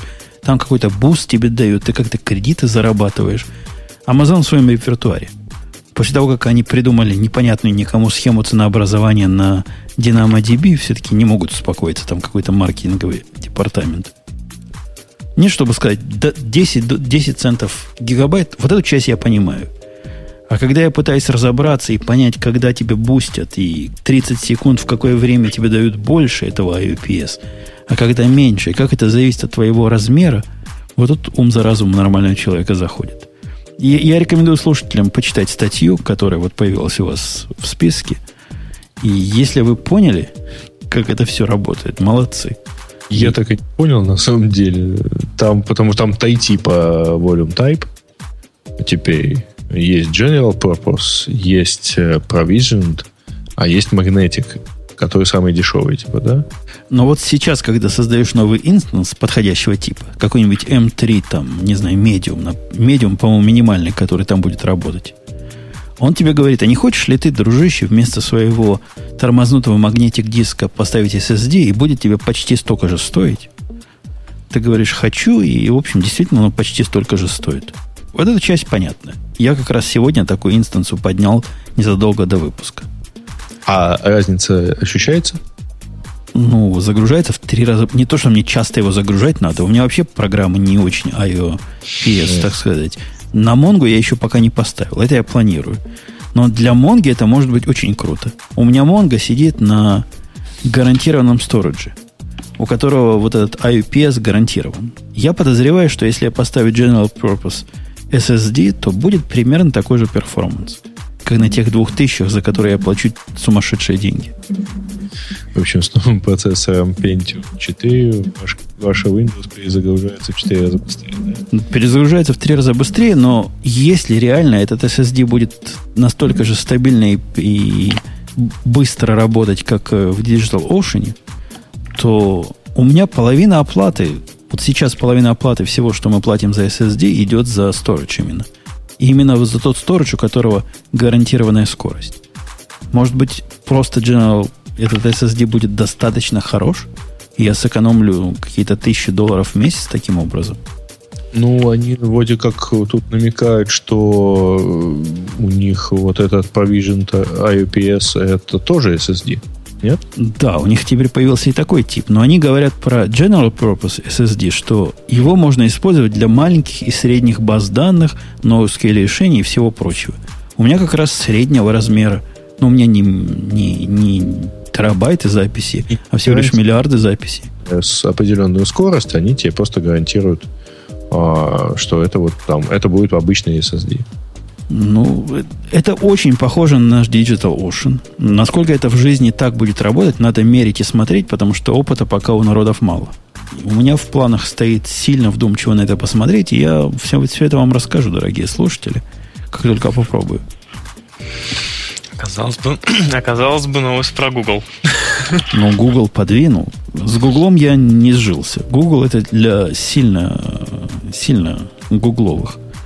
То есть, ну, ему до Амазона еще расти и расти с одной стороны, а с другой стороны, чтобы на него перейти с Амазона, надо какие-то очень серьезные резоны иметь. Я не нашел для себя таких резонов после того, как цены стали практически одинаковыми. А я правильно понимаю, что вот этот их Solid Stage будет еще работать и с э, Google Cloud Storage, если я из App Engine буду его пользовать? Я про Google небольшой Копенгаген, ну, наверное. Если ты статью читал, там, наверное, что-то про это прописано. Нет, они как-то мимо этого проходят, говорят, что везде вам будет счастье, но где конкретно не уточняют. А я тут, кстати, недавно узнал, что большая часть AWS написана на Erlang. А? Это, так это ж круто. Это же вообще настоящие пацаны, видать, пишут. Угу. А, Google тем временем, кстати говоря, проходится Э, ну, они в пресс-релизе, э, точнее, в блог-посте по вот, запуск всего этого пишут, пока другие провайдеры считают вам каждую операцию ввода-вывода в секунду и специально за них берут денег, у нас все это включено в базовую цену. Ну, надо сказать, что у Гугла цену понять гораздо проще, чем у Амазона. Это они правы. Но управляться совсем с этим хозяйством у Амазона гораздо проще, чем у Гугла. Поэтому тут опять же решайте, что вам важнее. Знать заранее, сколько вам это будет стоить, или удобно этим всем пользоваться.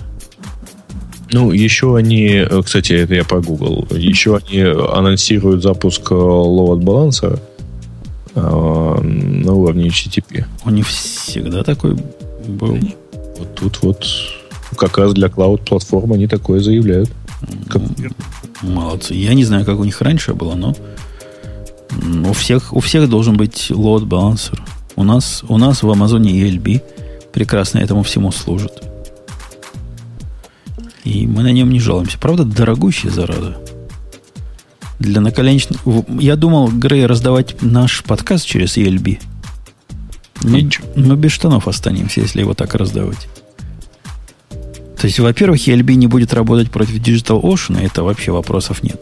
Но даже если ты поднимешь ELB для бедных, ну, то есть Route 53 с э, проверкой живучести хостов, то даже это будет стоить дороже, чем нам сейчас обходится весь Digital Ocean, все 9 нодов, 10 нодов.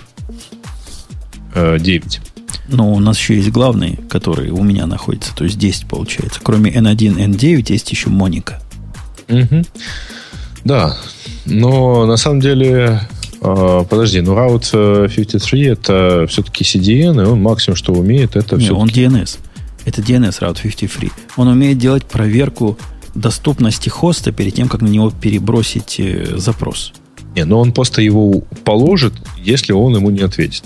Да, это, да. То есть все равно это не балансер. Не балансер. Но кроме того, можно все. настроить ему как почти как в балансеру какой-то ping URL, который будет результат вызова этого пинг URL будет как раз результатом жив или не жив. То есть не просто по доступности на уровне IP или TCP-IP, а на уровне, так сказать, аппликационной логики. Это тоже можно. Но вот это как раз то, что стоит это денег. И получать ответ, э, как бы так сказать, ну, если бы можно было сказать, у меня тут load 2, и ты ко мне больше ничего не шли, ну, тогда, наверное, можно было. Это был, тогда это был бы нормальный балансик.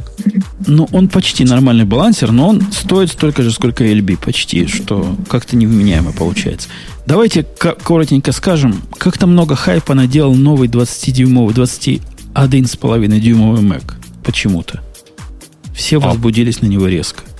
Он стал очень дешевым просто в, это, в итоге. Тысячу долларов? Ну, 1099, да, это самый дешевый теперь. Но он какой-то совсем убогонький. 1.4 Dual Core. Ну, Core. Ну, Или... Core i5, да, у него есть. Вот этот, вот этот за 1000, 1100, который. Это 1, 1.4 i5. Какое-то позорище. Там самое главное позорище то, что у него оперативка распаяна. А сколько там оперативки дают? Там 8. два варианта. 4.8. Там, по-моему, две, две вариации. Самая дешевая, она с, с, с 4 гигабайтами. Не, 8. 8, да? 8, 8. Этот у него 8, да. И самый дешевый, да, это 1.4. Но, правда, он э, бустится до 2.7, что, в общем, как-то его чуть-чуть оправдывает. Но да, это самый-самый-самый такой простенький. Вот, а с другой очень... стороны, диск. Его... А, ага. а диск там магнитный или нормальный? Обычный, а, крутящийся. Обычный драйв, а, ну, можно конфигурировать его там на Fusion или заказать SSD. Ну, не SSD, а флеш. Но с другой стороны, вот, вот этого э, достаточно дешевого компьютера, его ведь хватит для большинства потребностей большинства пользователей. То есть я вот сижу за Air достаточно старым, и при этом его для почти всех моих задач рабочих вполне хватает. А вот этой машинке при их-то цене, я думаю, что она сможет хорошенько так подвинуть PC и при этом спокойно выполнять почти все операции. Да его даже под разработку в том же Xcode. Ну, будет, конечно, очень неудобно в большинстве моментов, но с документами работать, видео смотреть, да все операции выполнять. Ну, ну вполне да? хватит. У него вполне пойдет. Тебе сильно, не, сильно не соглашусь, потому что вот все, что было выше перечислено, это все прекрасно выполняется на более дешевом Mac Mini. И выполняется там это намного лучше, потому что Mac Mini стоит... Более дешевому Mac Mini нужен дисплей. Да, и нужен дисплей... классный дисплей. Дисплей да, есть у всех. И телевизор Samsung покупаешь, и будет тебе дисплей. Да, дисплей Но не такой крутой. И... Ой, это очень сильно преувеличено. Вот, и, возможно, наши иностранные гости нас не очень поймут, но вот в России есть такая сеть DNS называется, мы в магазинах, там продаются дисплеи с такой же матрицей, как у Apple мониторов. Стоят они намного дешевле. То есть проблемы дисплея нет. Купить... Ну, Руслан, а если тебе вот надо, тебе, получается, надо купить Mac Mini и к нему купить такой же 22-дюймовый дисплей с IPS матрицей. Ты Тут не поместишься в эти деньги. Подожди, Тут я, самое я, я тебе отвечу, в том, как, что как можно купить. Как человек, у да, которого да. Mac Mini основная рабочая станция.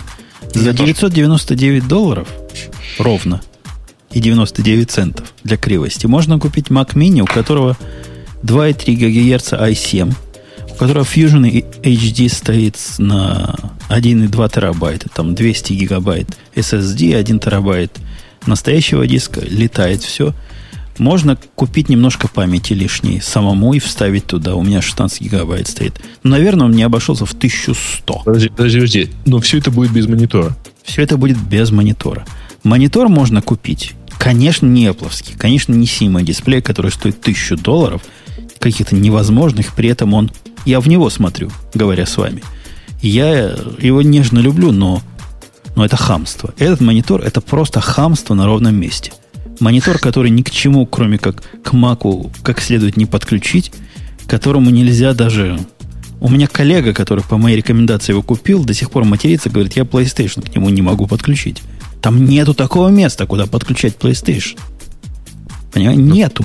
Не хотеть подключать PlayStation. Конечно, это для тех, кто понимает, что ему он живет только в маковской и вебловской экосистеме. То есть нормальный дисплей можно купить, который будет показывать достаточно хорошо, долларов, наверное, за 250. Я подозреваю.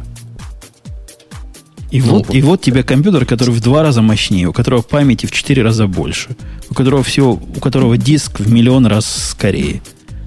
У тебя весь пакет получается там на 300 долларов дороже, при этом миллион раз лучше. Но монитор за 300 долларов, то есть такой, который будет у меня 22-дюймовый, при этом это мой рабочий инструмент. Я провожу за ним там от 7 до 12 часов своей жизни каждый день. Мне хочется, чтобы вся картинка была идеальной. И он мне даст эту идеальную картинку. Я подозреваю, а покуп... за 300 долларов ты купишь очень крутой монитор размером 21 инч. Или совсем не крутой монитор размером 24 инч. Дмитрий, очень сильно преувеличиваете Apple Cinema Display. Рынок дисплеев таков, что можно на, за много меньшие деньги взять абсолютно не хуже экран. И который можно будет потом использовать и с PlayStation, и с PC-ком, и с чем угодно вы э, в очередной раз ушли в какие-то вот совершенные дебри. Все то, что можно, безусловно, собрать э, как-нибудь купить что-то такое и получить какой-то там другой эффект э, круче, чем вот этот 21-дюймовый, не означает, что это 21 э, дюйм со встроенным всем не будет продаваться просто на ура. Уверен, что будет, потому что... Я думаю, не будет. Во-первых, я не понимаю, кто вообще поним... покупает настольные мониторы в 21 веке. Настольные компьютеры. Сейчас это наоборот модно. Сейчас почти все домохозяйки, вплоть до моих родителей, стремятся купить себе именно вот такой моноблок, который ставишь на стол, и он тебе все делает. Это вот прям... Почему лаптоп не купить? А, потому что в нем клавиатурка будет отдельная, и нельзя лежа на кровати включать себе фильмы. О, так можно на позу положить и смотреть прям близко к глазам. А если с женой? А если... На позу жены. Поблизости.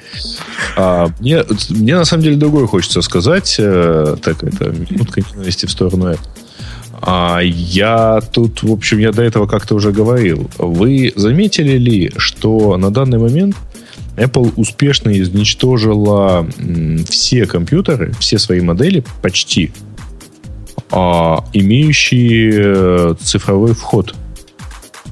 Для... Есть цифровой вход? А, он у тебя есть в Mac Mini, это единственная модель.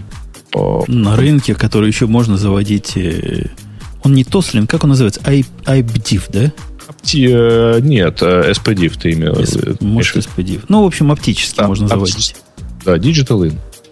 А, вот остался из живых только Mac Mini. У меня остался, я вот специально для прошлого эфира достал старый э, iMac, который еще вот старый, который еще не плоский такой вот, как, как нынешний. У него он еще есть. Я, в общем, сильно опечален, потому что я пошел посмотрел, э, тот самый Mac Pro не имеет такого входа. Может быть, видимо, когда-то в отдаленном будущем появятся звуковые карты с э, таким цифровым входом и сразу в Thunderbolt. Они, но... они и сейчас есть, но они стоят сумасшедший. Это какой-то сговор, это картель. Зачем убирать такой замечательный вход? Они сохранили вот пол сантиметра места этим. Зачем они это сделали? Нет, так при этом он же был совмещен, в любом случае он был совмещен с гнездом наушников. А если кто, ну вот в, макбуках, например. Ну, в Mac Mini не так. В Mac Mini это отдельная дырка, и это, и это ценится. И тоже, а в MacBook он был совмещен с э, аудиовыходом. Ну, с выходом на наушники. И, в общем, э, то есть это вообще технически вполне, значит, решаемо. Кому он мешал? Ну, возможно, это интересует то, что они называют профессиональный рынок, которого становится все меньше и меньше. Вот а наших гостей абсолютно не интересует Digital In, я так понимаю. Нет. Обоих. Вот видишь, они, им хорошо и без него. Дить. Да, замечательно. А мне вполне устраивает 27-дюймовый Thunderbolt дисплей. А я вот сейчас смотрю на картинку Mac Pro, тот, который ведро. У него же тоже, как Mac Mini, две дырки под, под, под мини-джек. Нет, в нем нет аудио входа. А что во второй дырке тогда? Э, там, подождите, сейчас посмотрю сам на, эти... Мне кажется, мне кажется, ты не прав. Если действительно в Mac Pro не засунули две дырки, тогда я понимаю, зачем вся эта движуха, что все, кому надо аудиозвук, э, э, цифровой звук аудио, тем, значит, покупать дорогой. Тогда... что на, э, в двух дырках я иду смотрю в аудио, и я вижу, что у него Digital Audio out, Output и Analog Line Out – э, Headphone Mini Jack. То есть у него выход. Прекрасно. Только выход. А входа нам не надо. Да, да, да. У него выход на колонки и выход на наушники. Окей. Окей. Давайте перейдем к следующей теме. А то мы тут засиделись. И какая у нас следующая тема? Facebook на этой неделе проявился, опять же, но со странного угла. Но... Мы, наверное, все знаем, что кто не знает, пусть узнает, что Facebook делает свои сервера сам.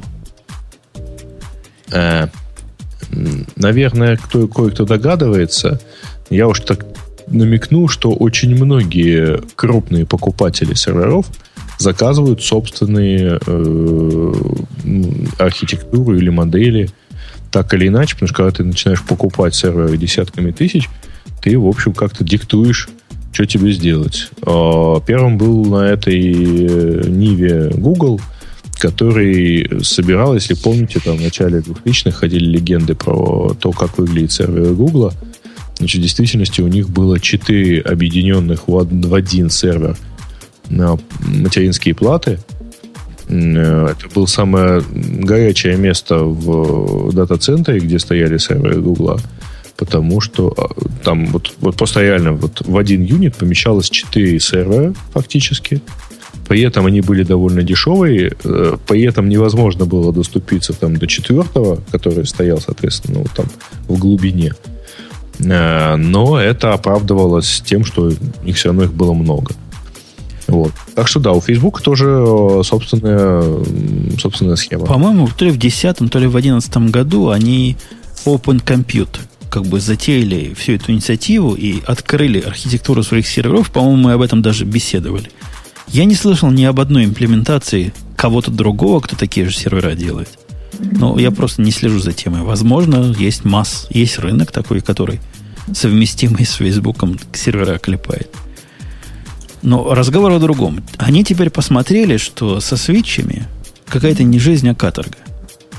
И я с ними прямо так согласен, так согласен, что если у тебя нет системного администратора, специального инженера, который под свечи заточен и всю эту магию знает, то жизнь твоя не жизнь, а каторга. Они сказали, каторга не должна быть такой тяжелой. Давайте сделаем человеческий свич, который будет уметь две вещи. Мы разделим хардверную часть и софтверную часть. В мы оставим routing пакетов – а вот более высокоуровневый routing, который можно сделать в том же Cisco, например, там пути, куда ты делаешь где ты там фаерволы, куда открываешь, куда ты позволяешь делать route сюда, route туда, вот это мы сделаем, конфигурируем на нормальном человеческом уровне. И если я правильно понял эту инициативу. При этом софтверную часть э, всей этой балалайки, которая модное слово называется Software Defined Network, можно будет обновлять, можно будет улучшать. Ну, конечно, до пределов, что hardware позволяет. Если он тебе позволяет там 100 гигабайт в секунду через себя пропускать, то чтобы ты в софтвере не сделал, быстрее он не станет. Но если заложить достаточно резервов хардвара в свою часть, то софтвер может быть довольно гибким.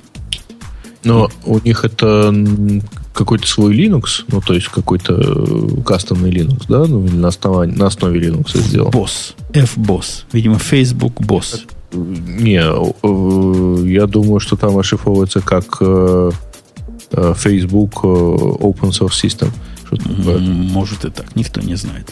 Да, и, и он, собственно, занимается, занимается софтверной частью. Со стороны их switch выглядит похож на сервер, на их же сервер.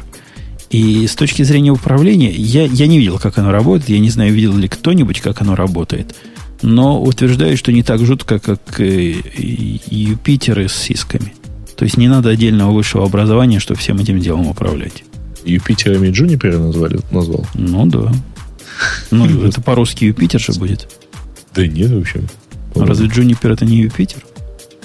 Не. В общем, это Джунипер. Так все поймут. По крайней мере. Я специально пойду вот в переводчик. Я был уверен, что это Юпитер. А, не, это Джунипер, это можжевельник. Ха. Совсем наоборот оказалось. В общем, можжевельник. Как можжевельники и сиськи. Поправляюсь. Э, ну, вот такая вот архитектура. Молодцы. В общем, всячески. 640 гига байт, нет, бит в секунду они обеспечивают с точки зрения аппаратной, что я не знаю, Свана нет на нас. Он потом сказал, что либо смешно, либо очень круто. Но мне звучит как много. 640 гига, 600. гига, гигабит. Ну, да, это так, не маленький exchange. И вот такая вот такая вот штука. Молодцы. И обещаю все это открыть, то есть э, кто захочет делать подобное, сможет по их спекам все, все собрать сам. Видимо, и систему в босс откроет тоже для всех живых людей. Ну, она, по идее, Linux-based, поэтому она должна быть открыта. Черт его знает. Должна быть, не должна быть. Почему должна быть? Может, это кастомные пакеты какие-то или кастомные аппликации. Никто тебе не заставляет любую программу на Linux открывать. Вот такие новости. Я предлагаю перейти к темам наших слушателей. Если вы не против, дорогие мои. Давай, перейдем к темам наших. Возможно, они там в виде исключения что-то хорошее написали. Интересное всем. Э, первая тема это CodeSpace. А, кажется, мы про нее все, да. сказали, что могли. Ну, там центр на... Там ссылка на пересказ от Security Lab. Но мы своими словами то же самое рассказали. Угу. Так, э, следующая тема. Дата-центры Microsoft переходят на FPGA микросхемы.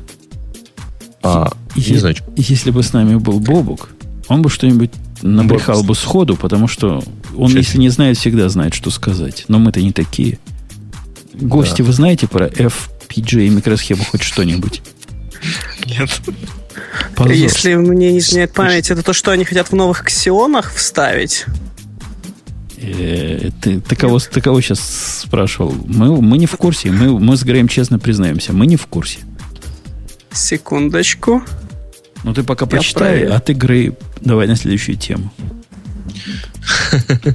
Да, следующая тема про то, что язык Go зарелизился до версии, до версии 1.3. Все стало быстрее, улучшились тулзы, и поддерживаются новые платформы. Но ну, вы начали с Go. Дальше.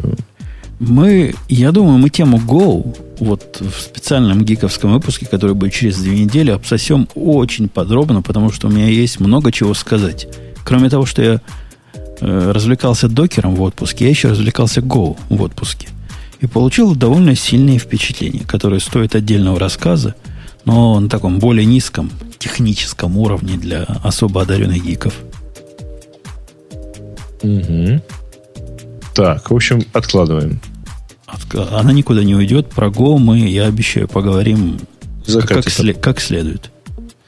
А, две темы, кажется, тоже для, сильно для гиковского выпуска, потому что новая компьютерная архитектура от HP, называется. А про нее у нас, кстати говоря, темы были и на прошлый раз, э, и на новый. В общем, там как-то 75% персонала HP Labs работает – выведет в течение ближайших нескольких лет и вообще а, на карту поставлена репутация HP. У них выбор. Все такое прочее. Ну, я так понимаю, главная фишка, опять же, я мало понимаю, что в архитектурах, хотя по образованию как раз тот самый инженер-системотехник, один из тех 75%, что работает. Вообще это жуткое число, да? Все они практически работают над этой. Они все в это вложились. Главная суть, если я правильно это перевел для себя, в том, что работает она на мемристорах. Новый тип АЗУ на этой штуке построен, которые, во-первых, шустрые по сравнению с дирамами, а во-вторых, они сохраняют состояние при включении питания. То есть такая память, которая как бы не совсем даже и память, а в том числе и какой-то как бы, как бы, как бы диск. Ага. То есть вокруг... Мне нравятся другие строчки в этой статье. Это про то, что у него нет четкого дедлайна. Продукт может выйти в 2017 году и в конце десятилетия. Ну, благоразумно не упоминаю, в конце какого десятилетия этот продукт может выйти. Мы в прошлый раз как раз обсуждали продукт, который разрабатывался, по-моему, 54 года. И вот зарелизился на прошлой неделе. Ну, на позапрошлой уже. Не будет ли это что-то похожее? А в это время, пока мы обсуждали The Machine, то есть вот тот самый Machine, Дмитрий готов донести нам всю правду про FPGA. Да, смотрите, я на самом деле считаю, что то, что они сделали, это очень круто. Это действительно поддержка FPGA в ксионах должна появиться будущих серверных. Суть в чем? Это, если правильно переводить на русский, то это программируемая пользователем вентильная матрица – то есть вот сейчас мы, наверное, много слышали, что есть в разных телефонах там сопроцессоры для декодирования видео. А тут смысл в том, что мы сможем взять любой из ядер вот этого процессора и отдать его под какую-то функцию.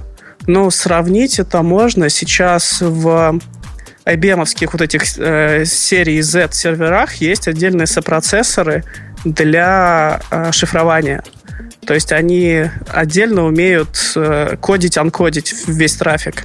А тут получается, что я смогу как администратор сервера взять какое-то конкретное ядро и сказать этому ядру, давай-ка ты вентиль построй, который будет, например, все для э, Triple DES считать, и теперь ты, вот у тебя есть такой вентиль, только по нему весь трафик и гоняй если это шифрование, и получить супер быстрое, супер дешевое кодирование, декодирование какого-то конкретного простого алгоритма, который часто выполняется вот ты на процессоре общего возможно, назначения. Возможно, не помнишь, но подобное в свое время, когда Грейта вспомнит, когда, по-моему, PlayStation 2 запустили, да, там было 7 ядер или 8, какое-то большое по тем временам количество ядер, специализированных микроядер – и каждая из которых можно было программно заточить под подобную задачу.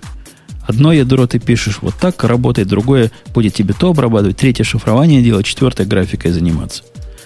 И это был в то время большой хайп, типа вот такая архитектура замечательная, все будем вширь раздавать, специальным образом под это дело программировать.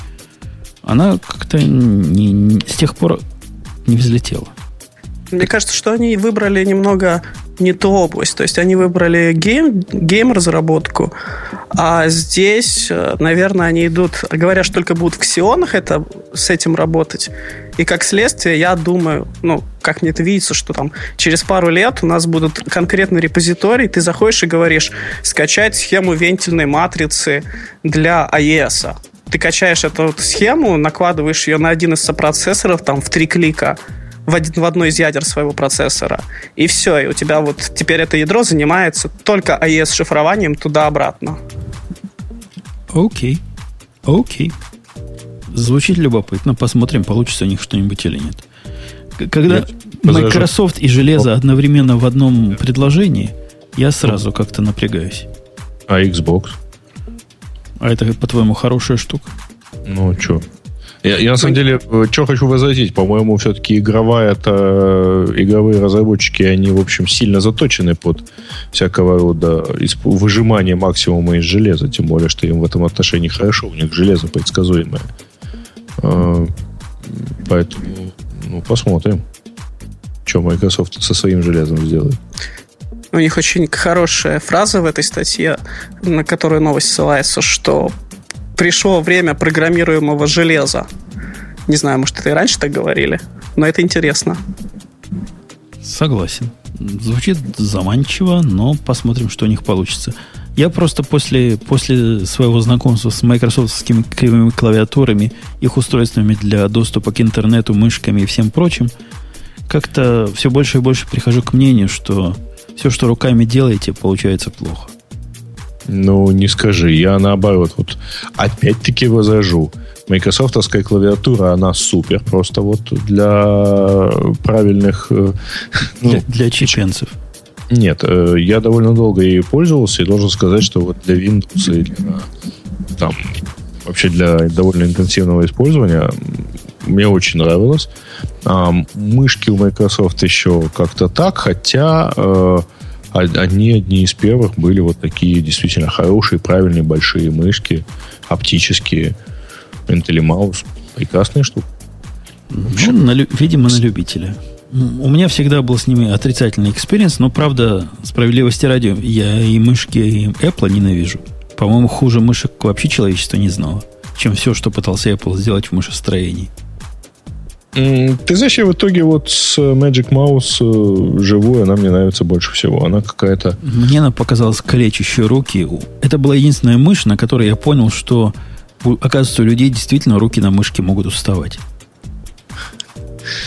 Ну, не знаю. У меня вот рядом лежит еще логитековская, э, и рядом вот, ну, не знаю, я при этом за одним компьютером использую логитековскую, за другим Apple, и прекрасно перехожу, и мне все нравится. Тачпэды, только тачпэды или трекпэды, как они называются, используйте, дорогие слушатели.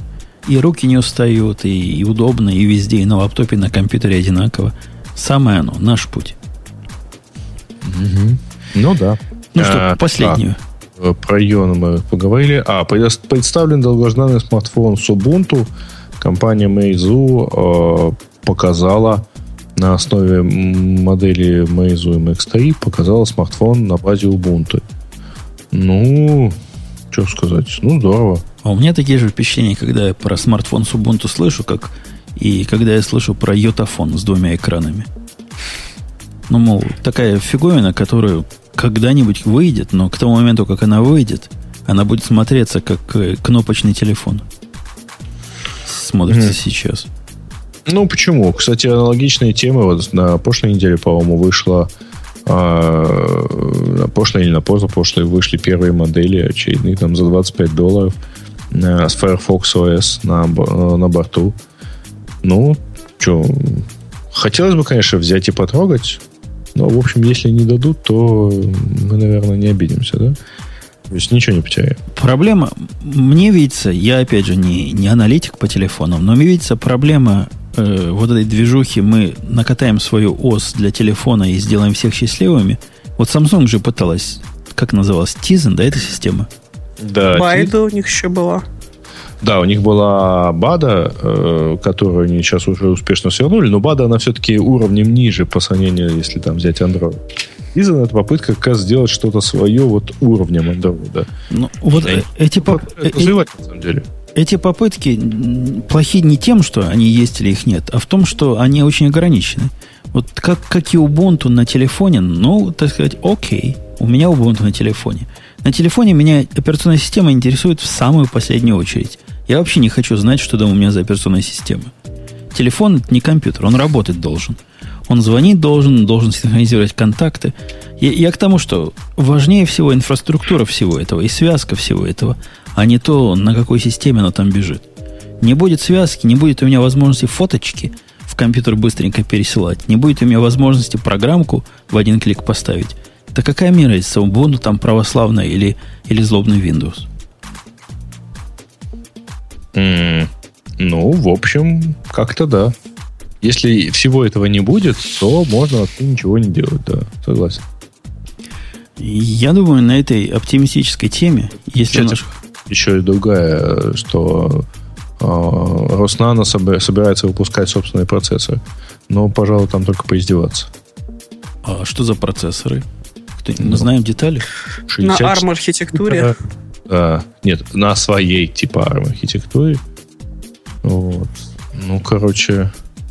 Что, процессор, больше... процессоры на ARM это сейчас модно. Ты знаешь, в качестве единственной иллюстрации к этому какое-то фото застолья с минеральной водой терек. И процессоры будут такие же. Да, байк, будет называться Байкал. Байкал вообще другого цвета, если имеется в виду напиток. Байкал это финанс-группа такая, что ты все путаешь. Ну, в общем, говорят, что это будет на базе Cortex A57, 2 ГГц, но, в общем, никаких больше сведений нету. Непонятно, зачем это делать. Почему бы просто не взять ARM прям? Процессор наш, все такое. А, а там закладки от ЦРУ в армии-то. Китайские ЦРУшные закладки. Или китайские закладки, это еще хуже. Ты под друг другом, а опаньки и закладку заложил. Ну, если мне не изменяет память, ARM это же китайская компания сейчас, которая вот основной спецификацией Джепард. владеет. Или американская? Не, по-моему, по-моему, ARM это какие-то европейцы, хотя я могу что-то путать. Подождите, ну, то есть все равно могут ассоциироваться. Чего-чего? Ты сказал, Грей? Ну, ARM сам по себе, по-моему, большой консорциум, который, вообще говоря, э, в котором много кто участвует в итоге.